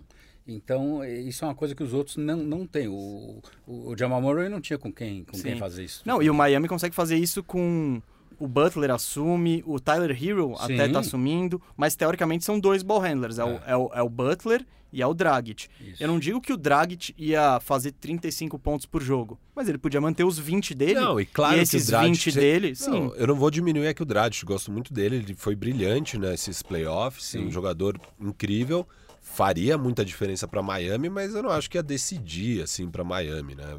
Enfim, a única vitória do Heat nesses quatro jogos foi sem Bema Adebayo e sem Dragic.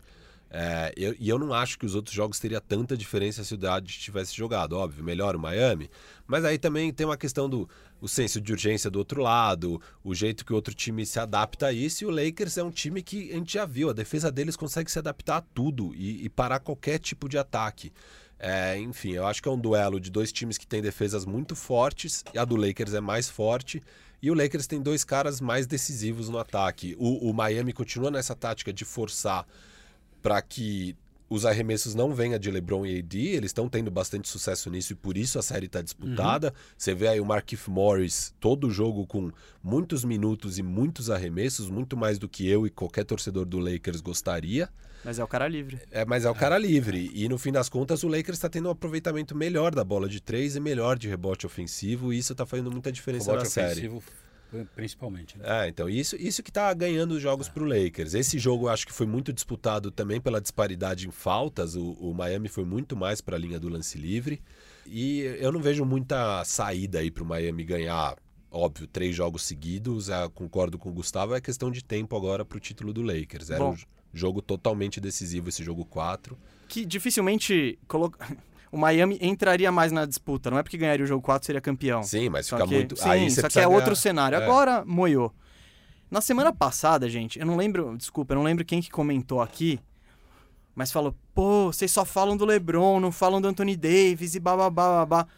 Contou, eu, eu dei razão no comentário, estou dando razão publicamente. O Firu, quando às vezes ele entra no tema LeBron, a gente vai um pouco longe, mas uh, quem comentou, desculpa novamente, não lembro o nome, tem toda a razão. Uh, fazemos a meia-culpa e, baseado nesse comentário, pensamos nesse, no segmento que teremos agora. Estamos dando Lakers praticamente como campeão. Se está sendo campeão, é por conta da dupla LeBron James e Anthony Davis. E aí a gente ficou pensando, pô, essa é a melhor dupla da história? Não é? Qu- quanto de impacto eles têm? Porque a gente tá vendo que esse time é basicamente carregado pelos dois. Aí eu e o Firu estávamos debatendo falando, pô, vamos levar isso pro programa. A gente quer discutir agora quem são as melhores duplas da história. A gente não vai ficar falando desde 46, porque boa parte a gente dessa época nem conhecemos tal. Fechamos a nota de corte onde? Michael Jordan, Scottie Pippen, a dupla icônica do Chicago Bulls, que ganhou seis títulos. Então resolvemos trazer a partir daqui. Como que a gente vai fazer? Acho que eu vou trazer um panorama histórico de todas as duplas que brilharam desde então. E aí depois nós três vamos escolher as três melhores. Beleza. Firu? Posso pedir para jogar um pouco para trás? Pode falar. Fa- Então eu quero, ó, antes de eu trazer as minhas, eu vou trazer as duplas de 98 e 99 pra frente. Eu quero que o Machado diga quem que pra ele entraria na disputa. Magic, eh, Magic Johnson e Kareem Abdul-Jabbar. Com Boa. certeza. É, Então, a essa gente com certeza é uma das maiores. Eu e o Gustavo praticamente não vimos ela- eles jogarem, mas óbvio, por todos os números, por tudo. E gente- tem jogos na internet. Então você já, internet. eu já vi alguns jogos assim que você busca na íntegra. Então, ó, falando do antes, vai, desse pré, eu acho que entraria também Larry Bird e Kevin McHale. Pois é, mas uh, o Larry Bird era tão superior que ali você podia pôr o, o Parrish, o Kevin McKay, o Danny Ainge, Machado, uh, O vários. Firu falou a mesma dupla, coisa. Dupla, dupla, Isso. Nos bastidores aqui, eu falei exatamente isso pro Gustavo. Eu falei, o Bird não, não chega a ter uma dupla, era ele muito superior e um resto de elenco muito bom. Então é, é um caso parecido. O Gustavo vai falar do Spurs, eu também nem queria que entrasse Spurs, porque eu acho um caso parecido. É o Tim Duncan. Muito superior, e daí você tem ali Ginoble, é, Tony Tony Parker. E, e é difícil falar que era uma dupla, né? E, e é o mesmo caso aí desse, desse Boston Celtics. Mas Já- eu acho que no Boston, esse Boston especificamente, eu vejo o McHale alguns degraus acima do Parrish, do Dennis Johnson. Dennis Johnson, inclusive, foi MVP das finais. É. claro que é um baita elenco, Cedric Maxwell, Danny Ainge, mas o McHale, ele foi um baita e, e jogador. era sexto homem durante o campeonato, hein? Sim, sim. Era sexto homem durante o É, então, campeonato. o, o- o negócio do McHale, você pode procurar aqui mais uma recomendação de vídeo no YouTube, põe post-up Kevin McHale. Ele era uma Jogadorzaço, máquina do post-up. É, é isso. Ele tinha todos os moves de costas pra cesta, todos. Então ele é excepcional. Aí eu acho que, é, desse pré, assim, falando da NBA moderna, eu acho que esses dois entram. Talvez, vai, Julius Irving e Moses Não, Malone no Philadelphia de não vi. 83. Aí já começa Já a ir longe. pouco. Mas é. que eu acho que o, o Magic fez parte da, da- do, do Dream Team, é, mesmo que o, que o Kareem seja mais velho, mas o, o Magic ele, ele, ele, ele pega essa fase auge do. E também não dá pra esquecer do James Worthy, que foi MVP Sim, das finais sim, também. sim. Então, o que você falou do Boston, pô, às vezes no Ah, não, final. mas era claramente Magic e Kareem. os Sim, dois mas melhores. o, o Kareem, você tá falando do Kareem com 40 anos. O James Worthy É, foi não, a primeira no, escolha. no final da Então, década. não, no final. Por exemplo, se você for falar do título ali de. Qual o último título? O último foi 88. 88. Se falar de 88, aí eu até concordo. Talvez a maior do. Aí já é um trio Sim, mesmo. sim, então. Mas aqueles primeiros títulos, os primeiros dois títulos Claro, do Magic, claro. é Magic e Kareem. Com certeza. Tanto que o Magic é um moleque e o Kareem já é uma estrela estabelecida É. na liga. Bom, vou começar, gente. Bora.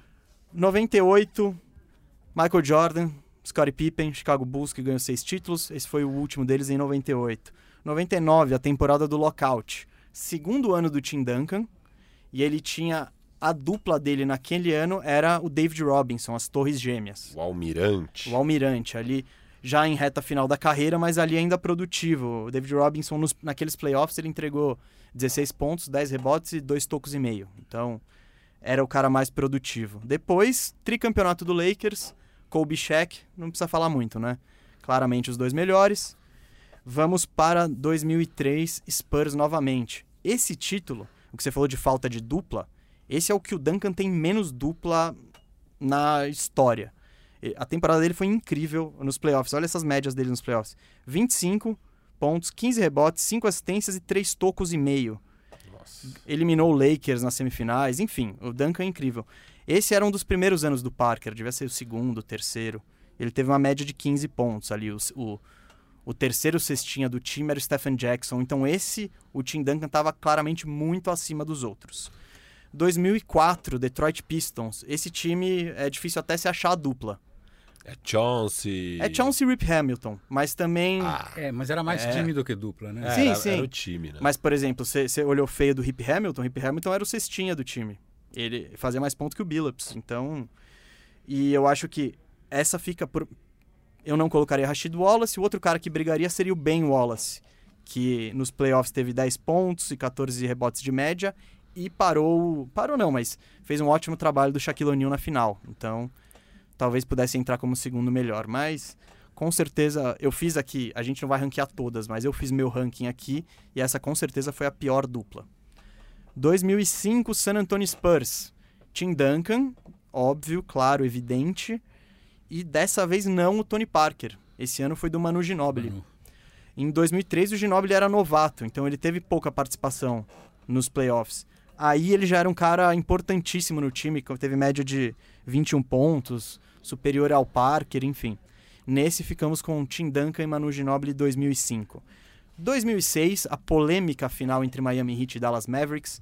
Tem radar bandeja disso, de por que ela foi tão polêmica. E foi quando Dwayne Wade desabrochou. Dwayne Wade tomou conta das finais, ele foi o craque daqueles playoffs e levou o Miami com Shaquille O'Neal. Aí o Shaquille O'Neal já não era o do Lakers, ele não era a estrela absoluta. Nesse aí o, o Wade, tanto que os próprios jogadores na final falam: "É, Shaq, segura aí que a gente tem que dar bola pro moleque aí, porque é ele que tá decidindo". 2007, mais um San Antonio Spurs, novamente Duncan e Parker. Esse aí o Tony Parker foi inclusive MVP das finais, aquelas finais contra o LeBron James e o Cleveland Cavaliers, a primeira final do LeBron. O Tony Parker foi MVP muito porque ele teve uma bela de uma boiada na final, né? Quem marcava ele era Daniel Gibson, Mo Williams, então o Tim Duncan levou eles até lá e na final Tony Parker finalizou o serviço. Vamos para 2008, Boston Celtics do Big Three, mais os melhores Kevin Garnett e Paul Pierce. Eu acho que Ray Allen era claramente o terceiro deles. 2009 e 2010, agora o Kobe protagonista no Lakers com Paul Gasol como coadjuvante. Ganharam dois títulos, 2009 e 2010. 2011, mais um que é difícil achar uma dupla mesmo que foi o título do Dallas Mavericks, um dos títulos que eu mais curti particularmente. É, aquela final é, eu, eu, gosto de rever, inclusive. É o ano do Nowitzki, né? A coroação do Nowitzki como um dos maiores da história. Ele conseguiu o título que ele estava buscando. E era um elenco de jogadores, aí todos bem coadjuvantes, abaixo dele, que faziam seu papel. Eu não sei se o segundo melhor era o Jason Terry, se era o Sean Marion, se era o Jason Kidd ou se era o Tyson Chandler. Eu, eu coloquei aqui com o Terry, porque ele era o cestinha e tal, mas também não. Essa, é, com certeza essa dupla não entra no, no top 3 de uhum. ninguém aqui. Vamos para Miami Heat, do Big Three do Miami, claramente liderado por LeBron James e Dwayne Wade.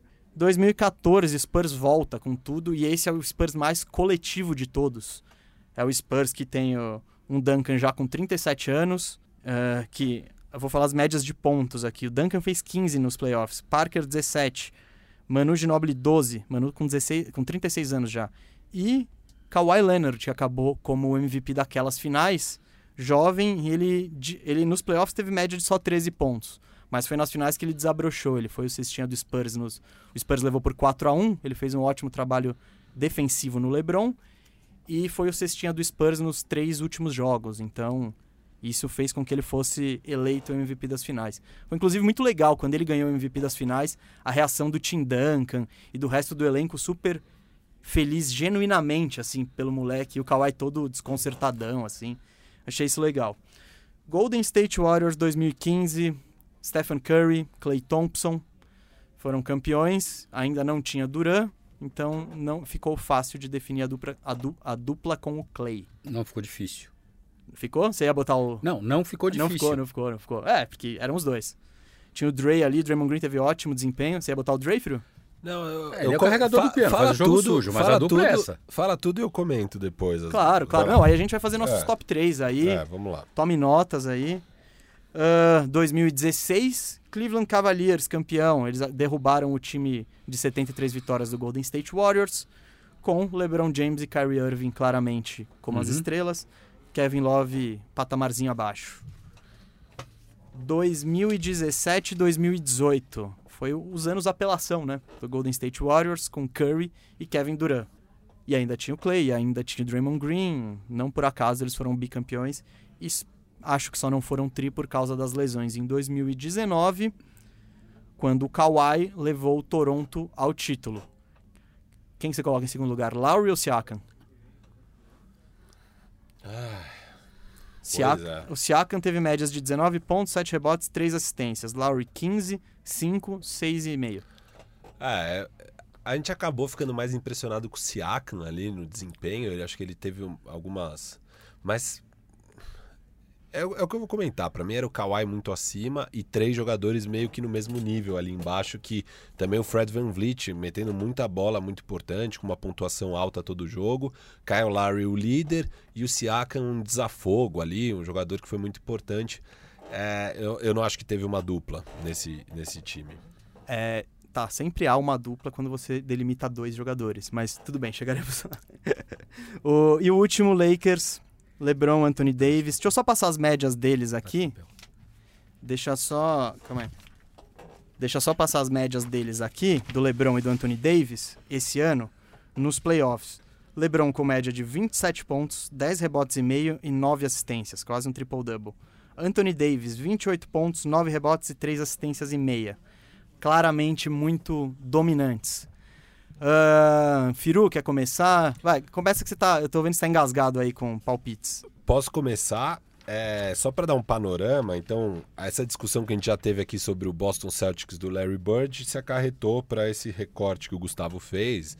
É, eu, eu, acho que tem essa. O Gustavo tem essa visão de que você pode delimitar dois, então tudo é dupla. Eu já acho que não. Eu acho que tem vários aqui que estão listados que eu não considero dupla. Então, o Toronto Raptors, para mim, não foi uma dupla.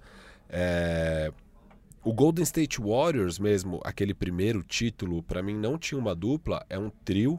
É, se você tira o carregador de piano, que nem o Machado falou, que é o, o- o Draymond Green. Que é o Draymond Green, é, o- a dinâmica do time muda completamente. Eu acho que ele era um dos jogadores mais importantes, inclusive naquele segunda final, que era pro bicampeonato, ter perdido ele em um dos jogos por ele ter sido suspenso, é o que deu a chance do Cleveland fazer a virada. Eu acho que se tem os três jogos com o Draymond Green, provavelmente o Golden State Warriors não perde os três.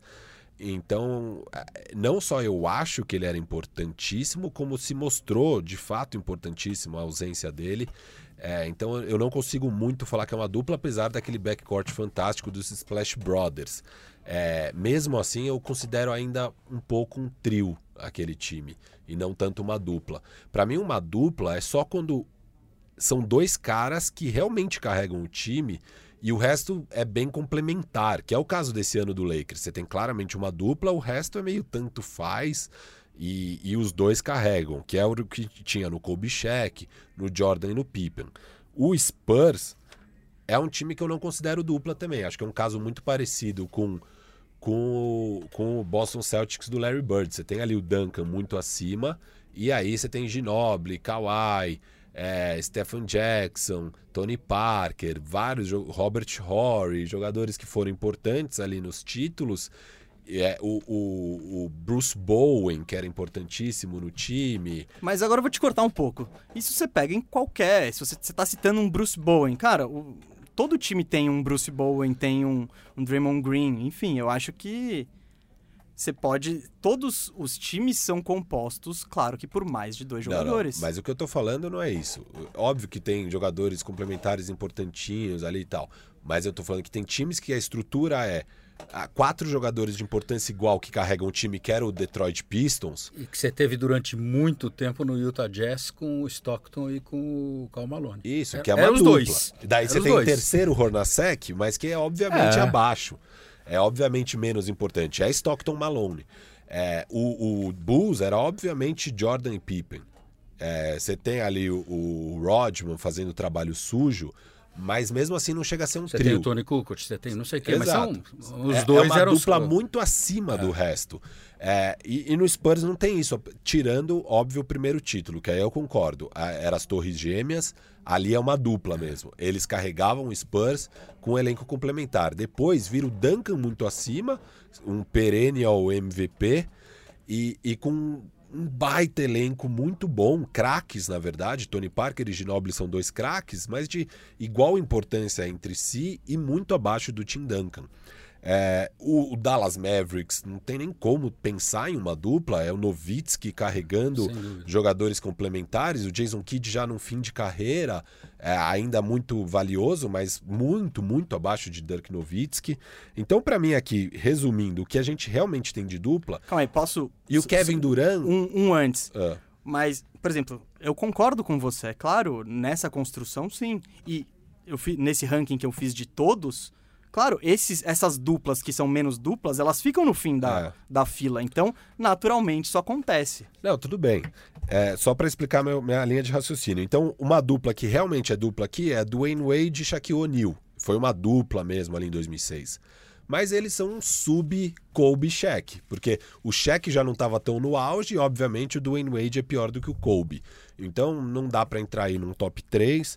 É, Você tem o próprio, o próprio Dwayne Wade, já mais velho, jogando com o LeBron, é, também não é tão forte, sabe? O, Porra, é, é, não, pra dois, mim, pra dois mim não- top 7 no pior dos cenários juntos? Ah, o Dwayne Wade, ele já não era tudo isso. E- ele, era, no começo Não, ele era. Era Primeiro ele esperar. era. Eu acho que o Dwayne, quando assina, né, quando monta aquele time, a expectativa era de que, ah, isso aqui tá até injusto e tal, porque você imaginava um Dwayne Wade um top 5 ainda da liga, mas isso se provou não verdadeiro. O Dwayne Wade já não era mais um top 5, é, ele tava um pouquinho abaixo, óbvio, ainda era um top 15 com certeza, Dwayne Wade foi o cestinha no ano anterior ao LeBron ir pra lá.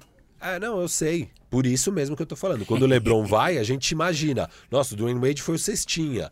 Ele já é campeão, ele é um top 5 da liga. Só que aí na prática a gente viu que não era. As lesões já estavam afetando o jogo do Dwayne Wade. E dali em diante começou a afetar cada vez mais e ele já era um pouco abaixo. Ele ainda era um grande jogador, ainda era um top 15, mas não era mais um top 5. Então, para mim, são três duplas aqui. Para mim o top 3 está muito claro. E são três duplas disputando. É Kobe Shaq, é o LeBron e o AD agora e é o Jordan e Pippen. Eu só quero me explicar aqui sobre Curry e KD, É, que eu poderia ia, ser. Eu ia, eu ia te. Mas o meu alfinetar aqui. ponto é, o KD juntou um time de se juntou a um time de 73 vitórias. A gente já explicou nesse episódio aqui a- a- como isso foi possível, foi uma junção de fatores raríssimas, mas é um MVP no Kevin Durant se juntando a um time de 73 vitórias que já tinha todas as condições de ser uma dinastia. Então, se antes já era difícil falar que a dupla para mim era Curry e Steph, sendo que você tem o Draymond Green, juntando o KD, tudo bem, os dois melhores jogadores são o Curry e o KD. Mas você pega os jogos, o Clay tinha uma importância quase igual. O Clay é, é importantíssimo naquele time no mesmo nível. O KD nem precisa jogar tudo que sabe, o Curry nem precisa jogar tudo que sabe, porque você tem o desafogo do KD que tá nesse nível All-Star, MVP de finais. Então, é, eu não consigo falar que é uma dupla. Eu, eu só acho que é uma injustiça ter existido esse time. Eu não vou colocar nada disso aí como dupla. Eu não consi- consigo considerar que KD e Steph era uma dupla, sendo que tinha Draymond Green e Clay Thompson, sabe? Eu, eu não consigo. É, eu acho que é um time que acaba tendo quatro jogadores com nível All-Star e de fato os quatro foram All-Star numa temporada. É, então, pra mim, não é uma dupla. Pra mim, as três grandes duplas que eu vi jogar foram Kobe Shaq, Nessa ordem? Não, quero Calma. ordem, quero ordem. Agora eu vou falar então a ordem. Eu já falei quais são as três duplas. Eu vou colocar em terceiro. Aí polêmica, mas já que você começou de 98 e 99, eu tô considerando que a última temporada é o Last Dance deles. Ah, você tá dando uma Vai em Jordan pivotada. Pippen. Não, porque se pegar o começo com Jordan no auge ali em 91, 92, aí eles sobem com certeza para pelo menos segundo, talvez primeiro. Mas se for pegar a última temporada já, o Jordan mais perto da aposentadoria, Não, eu peguei, na verdade, do tripit em diante. do tripit em diante. É, é, foi isso. Eu- o segundo eu, eu, tripit. É, o segundo tripit. Então, tipo, foi que nem eu fiz com o Shaq e Kobe. É é uma dupla pra três anos. Tá. É um critério, né? Mas se você pegar por longevidade, é a dupla. É, a melhor dupla com certeza foi Jordan e Pippen. Assim, se for falar qual, ma- hum, eu, eu não Tá- sei. Não, tá calma. muito difícil. Eu, eu, Calma. eu, eu briguei muito Eu aqui. vou colocar aqui, ó. Em terceiro, LeBron e AD. Eles podem crescer, podem, é, é, podem ganhar mais entrosamento, podem mostrar mais coisas nos próximos anos e podem subir nesse ranking. Por enquanto, vou deixá-los em terceiro. LeBron já não tá no auge, ele ainda é o melhor da liga. Cara, ele mas se patar no auge. é, não, não é o É auge porque, dele, não, vai. ele, ele gente não, já- é, não é o auge físico, mas ele compensa isso com entendimento e É, com chute. É, e, e- e- sim, liderança. É, tudo. então, eu acho esse LeBron melhor que o LeBron 2011, por exemplo. É, mas eu acho que não é melhor que o LeBron 2016. Sim, ali sim, é o então. auge, ali é, é algo. Hoje ele chuta melhor. Ah, mas não, não, é- não. O LeBron é sinistro por causa disso. A gente tá, ele tá com 35 Exato. anos e a gente tá discutindo se ele tá no auge ou não. E o AD tá chegando no auge, o AD pode melhorar. Então, se o AD melhora e o LeBron mantém isso, eles ganham mais dois, três títulos, aí eles entram nessa conversa. Por enquanto, eu vou deixá-los em terceiro, que eu acho que já tá de bom tamanho. É a Vocês- motivação que o LeBron precisa, É, eu exato. O Lebron, o Lebron ouve aqui o podcast, eu que sou seu maior fã. Não, não, sei, não sou o maior, vai, mas eu sou um grande fã seu. Tô te colocando em terceiro com o AD. Provem mais aí, ganhem esse título, por favor, e provem mais nos próximos anos. Se perder esse título, vai pra trás de Nowitzki e Terry. Eu vou deixar em segundo Jordan e Pippen. Porque, assim, sem dúvida é uma dupla fantástica, mas é muito pelo fator Jordan. Que o Jordan é o melhor de todos os tempos, e obviamente o Pippen era um top 10 da liga, e tá ali formando uma dupla fantástica com o Jordan. Complementa muito bem. E complementa muito bem, faz um pouco de um trabalho sujo, mas também carrega o piano, faz várias coisas ali muito interessantes o Pippen. E ele sozinho, sem o Jordan, se provou um grande jogador, que quando o Jordan vai pro beisebol, mantém o mesmo time e eles chegam na semifinal do leste e quase vão pra final do leste, sem o Jordan. Então o Pippen era um grande jogador, mas eu acho que a questão da dupla é muito pelo talento extraordinário, o melhor de todos os tempos, que é o Jordan. Kobe Shaq em primeiro. É, Você tem ali, sem dúvida, dois top 5 da liga, talvez dois top 3 da liga na época. Assim, é- era, era, era Shaq, Duncan e Kobe. Eram os três melhores da liga. Então é, é- é desproporcional o- e, e complementa muito bem. Você tem ali o pivô totalmente dominante, você tem um closer maravilhoso no Kobe Bryant. É, eu acho que é a dupla mais dominante, melhor. Se eles tivessem ficado juntos, eles teriam ganhado seis títulos ou até mais. É uma pena que o ego não permitiu que eles ficassem mais tempo juntos. É, chegaram em quatro finais, ganharam três. E pra mim foi a melhor dupla. Machado, considerações e o top 3. Não, é um pouco agregar isso daí. É, eu sou fã declarado do Curry e não vou poder colocar o Curry aqui porque eu concordo. É, ele, ele tem um papel extraordinário naquele time, mas o Clay Thompson é muito importante, o Damon Green é muito importante. Quando jogou o KD, ele se agregou a isso. Então não tem uma dupla claramente. Agora, eu, eu fico em dúvida entre os dois, só que o LeBron e, e AD, eu quero mais tempo para eles. E, então, para mim, primeiro, Magic e Kareem. Tô, eu tô fugindo, eu tô, tô indo para trás. Machado Boa. viu, ele tá com. É, ele, tá- ele, tem, ele o pode, direito. Ele pode. Ele tem, O como é que fala? Kareem Como é foi- que a rede fala? É, é lugar de fala. Ele Lugar tem, de fala, Ele tem tem. lugar de fala pra isso. Magic Kareem, pela duração, Jordan Pippen e terceiro, Kobe Shaquille. Olha, Embora eu reconheça que o Kobe e Shaquille foram dominantes, mas eu acho que a- a questão do Chicago foi a... a- Eles dominaram a longevidade. década ali, né? Um detalhe que me faz também colocar eles em segundo é que, assim, ok, era uma dupla, mas você pega ali o ano que eles perdem pro Orlando Magic, tudo bem, o Jordan tá voltando e tal, mas é, a falta daquela terceira peça, né? Que acabou sendo o Rodman pro segundo tripit e que antes era o, o protetor de garrafão, era o Horace Grant Boa. no primeiro É. tripit que foi pro Magic. faz muita falta. Então você vê ali que o time muda completamente com a chegada do Rodman. Então não é muito assim, ah, essa dupla domina e tanto faz quem você coloca ali do resto. Você pega esse Lakers aqui, fica claro que assim, é a dupla É. e meio que tanto E- faz e o do que Kobe tem do do- lado. do- do e o Kobe. Shaq era a mesma coisa, é a dupla. E aí o resto meio que tanto faz. É, E, e no caso do, do, do, do- Por serem dois alas, não é tanto verdade, faz. é Eles precisavam de um. Que é o problema do. Como é que é? Do Golden Clippers. State. E do Golden State. Isso. Eles São... Quem é o segundo? O Curry é o primeiro. E o segundo é um ala.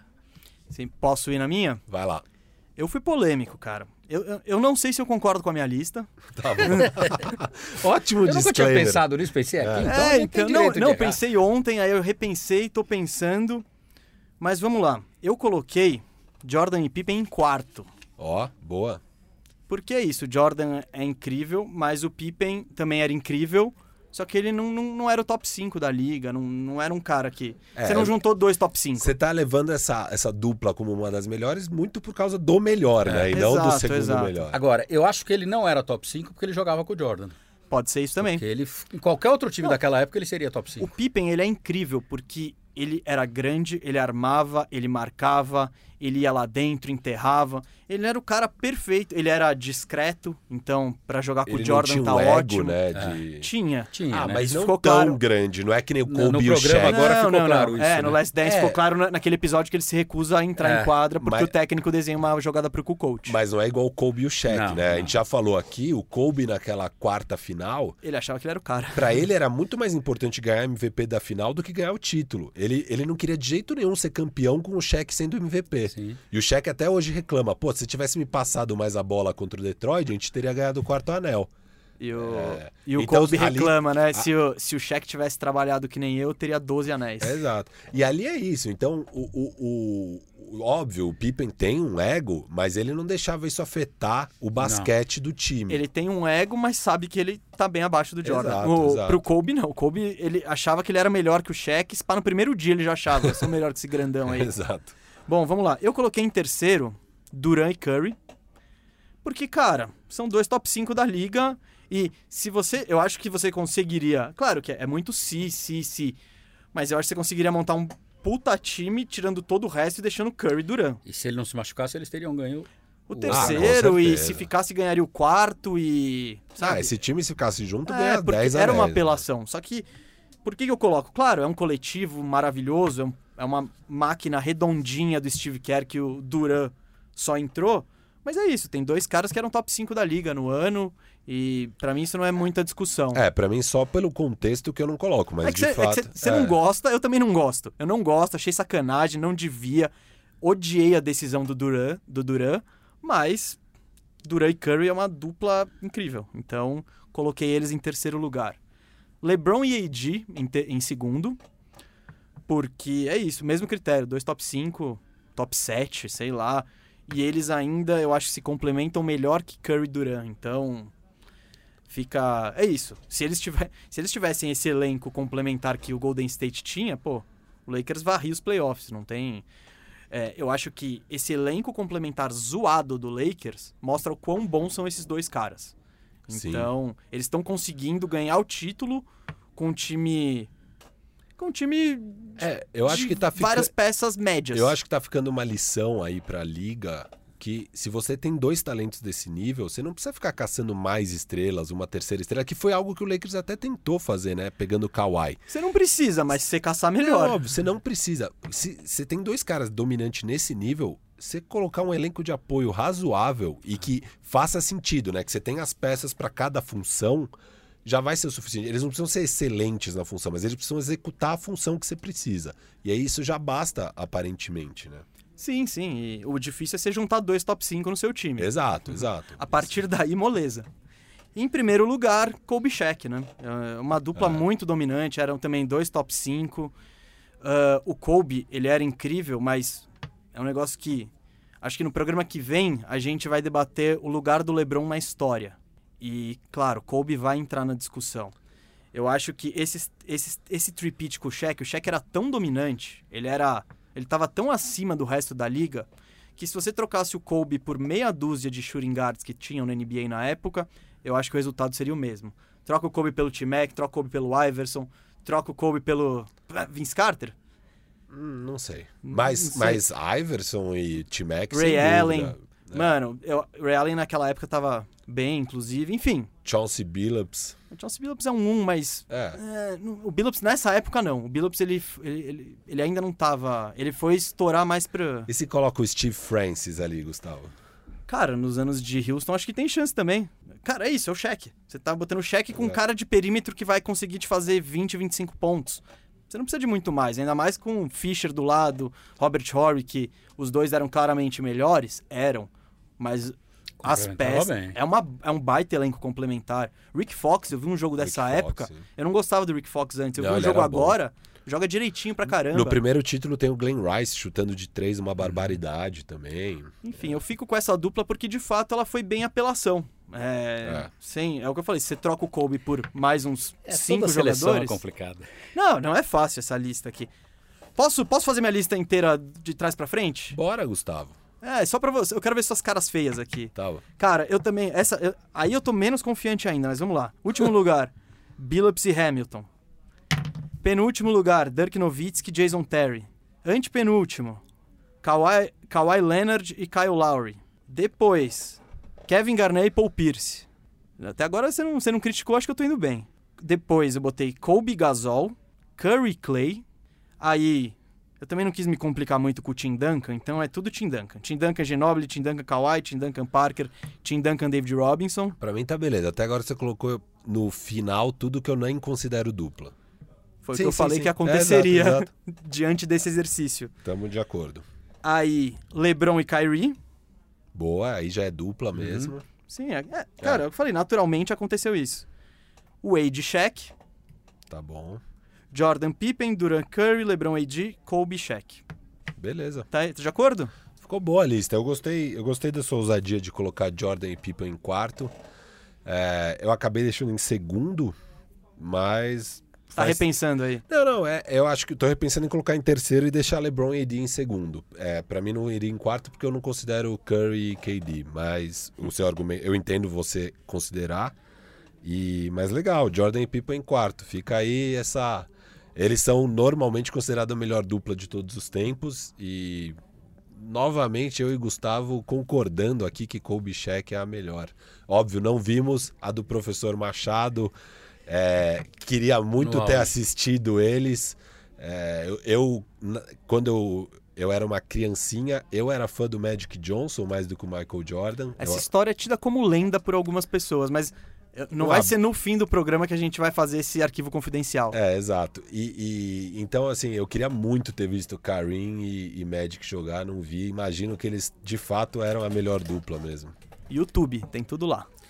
É, e... Ah, mas é diferente assistir um jogo é, solto no YouTube de você acompanhar na verdade. época, Não, assim. Claro, mas naquela época ninguém nem acompanhava. Na época do Kareem e do, do Bird, os Estados Unidos tiveram final passado em tape depois que aconteceu. É, a NBA era Era coisa totalmente mundo, né? diferente que mudou com o Magic e com o Bird. E depois com o Jordan. Foi, foi a, a- rivalidade é, Boston e, E Lakers, e Lakers que popularizou com, a com liga. o Bird e o negócio. Depois deu uma caída e subiu de novo com o Jordan. É, o, teve o Detroit Pistons ali no meio pra Que era um time que, que- Demais. que ninguém, ninguém adorava, né? Era, era o time que todo mundo adorava odiar. É. Que eram os caras que batiam, que eram chatos, jogo de poucos pontos, muita falta. Eu particularmente gostava. Mas não vi, gostava em tape. Bom, gente, bandejão número 13 está chegando ao fim. Queria agradecer muito o professor Machado, que nos deu a honra de participar aqui. Deu uma aula pra gente aí em- de vários assuntos. Machado, obrigado. Muito obrigado pelo livro, Machado, Das Quadras para a Vida, Lições do Esporte nas Relações Pessoais e Profissionais, escrito pelo Luiz Alberto Machado, que está aqui com a gente, e seu filho Guga Machado. Muito obrigado pelo exemplar, vou ler com muito carinho. E ele também trouxe. E também trouxe- Hoje a gente ganhou presente, hein, Firu? É, e também trouxe o Viagem pela Economia, esse escrito só por você, né, sem o seu filho. Quero muito Eu preciso ler. É uma questão de conhecimento que tá faltando. Machado, obrigadão. Não, eu é que agradeço e, pô, prazer enorme. Eu fico impressionado com o que vocês conhecem. Eu acho muito legal. Eu acho que isso é de uma geração que não tinha antes. Ah, mas Vocês acompanham, vocês anotam, vocês sabem tudo. Eu acho isso muito legal. Quando eu acompanhei o 10 para ver o, onde eu estava me metendo, eu falei, pô, será que eu estou em condições? Não, mas eu, eu, eu compenso de outro jeito. Eu falo de uma época que não era deles. sim, Não, e- isso é muito legal. É, a bagagem que você tem aí, vixe, se juntar a mim e do Firu, não, não chega nos pés. Firu, vale. Ah, esqueci um negócio. Machado, se o pessoal quiser te encontrar, como, como é que o pessoal te acha? Internet, redes sociais? Vamos lá, Instagram é Machado Economista, é, Face é, é Luiz Alberto Machado mesmo, tá no, tá no Face. E, bom, basicamente é, são as duas referências que eu dou de rede social. Maravilha. Show. Firu, Quem quiser valeu. me encontrar, arroba FiruBRR no Instagram, arroba FiruBR no Twitter. Não esqueça de ver nossos conteúdos no Bandejinha e agora esse novo produto nosso de conteúdo que é a nossa live à louça do Bandejão, toda segunda-feira no YouTube às 10 da noite. Muito obrigado aí por todo o apoio e carinho de todo mundo. É, o que, que a gente quer que eles escrevam aqui nos comentários? Olha, se quiserem Fala as duplas, né? Falem seu- seus Sim. top 3 Top, duplas. É, top 3 duplas eu acho uma boa, hein? Top, Top- 3 duplas. Ah, vocês aí, quem tá aí do outro lado, se prepara, vai lá no tradenba.com. Façam suas melhores trocas, porque na live A Louça de segunda-feira a gente vai vai analisar se vocês estão viajando ou vocês estão mandando bem. Então, Posso falar uma coisa só? Porque Deve. vocês são muito geração NBA, mas eu quero levantar um pouco a bola do basquete brasileiro. deve. Por favor. Você tem a geração, você tem a dupla Vlamir Amauri, que foi fantástica. Você tem a dupla Marcel e Oscar, tá? de de uma outra geração.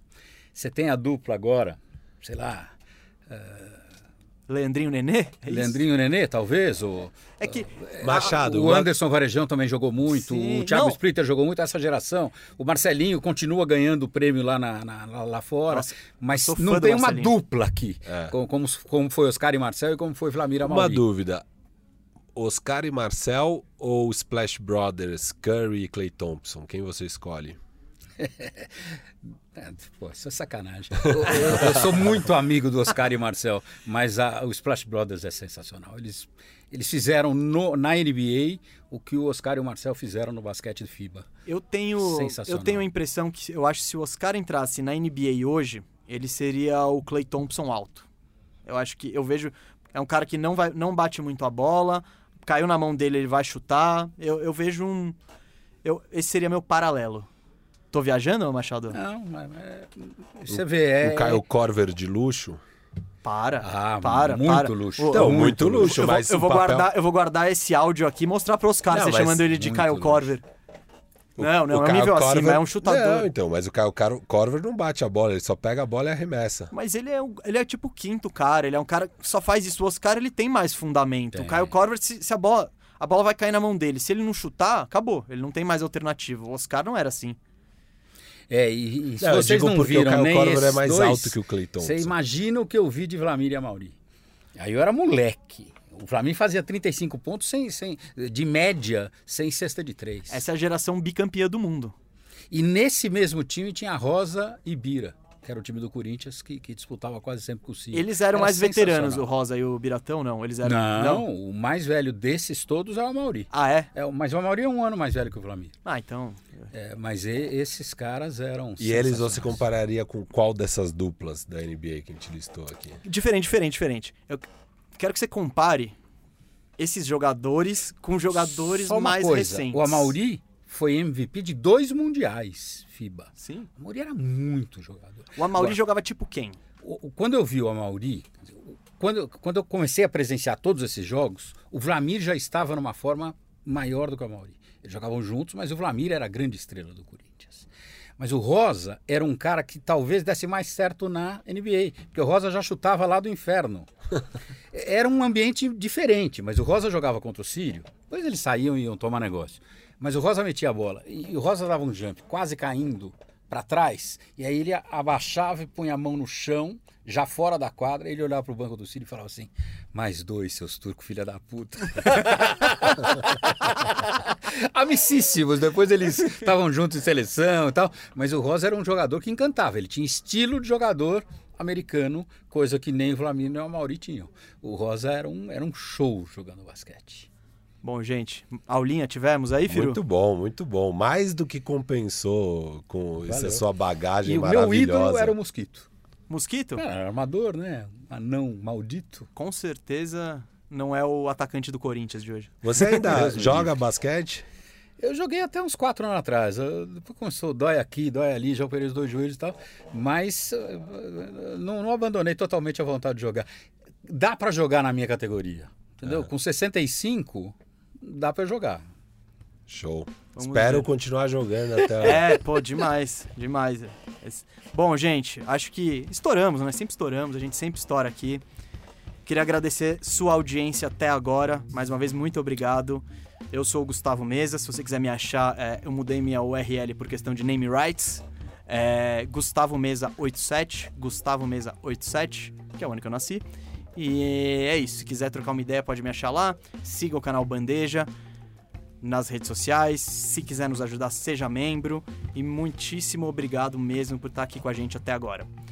O Bandejão é apresentado por Gustavo Mesa e Rafael Cardone, o Firu. O convidado de hoje foi o professor Luiz Machado. E a edição é de Isaac Neto. Valeu, Isaac! Valeu, Isaac.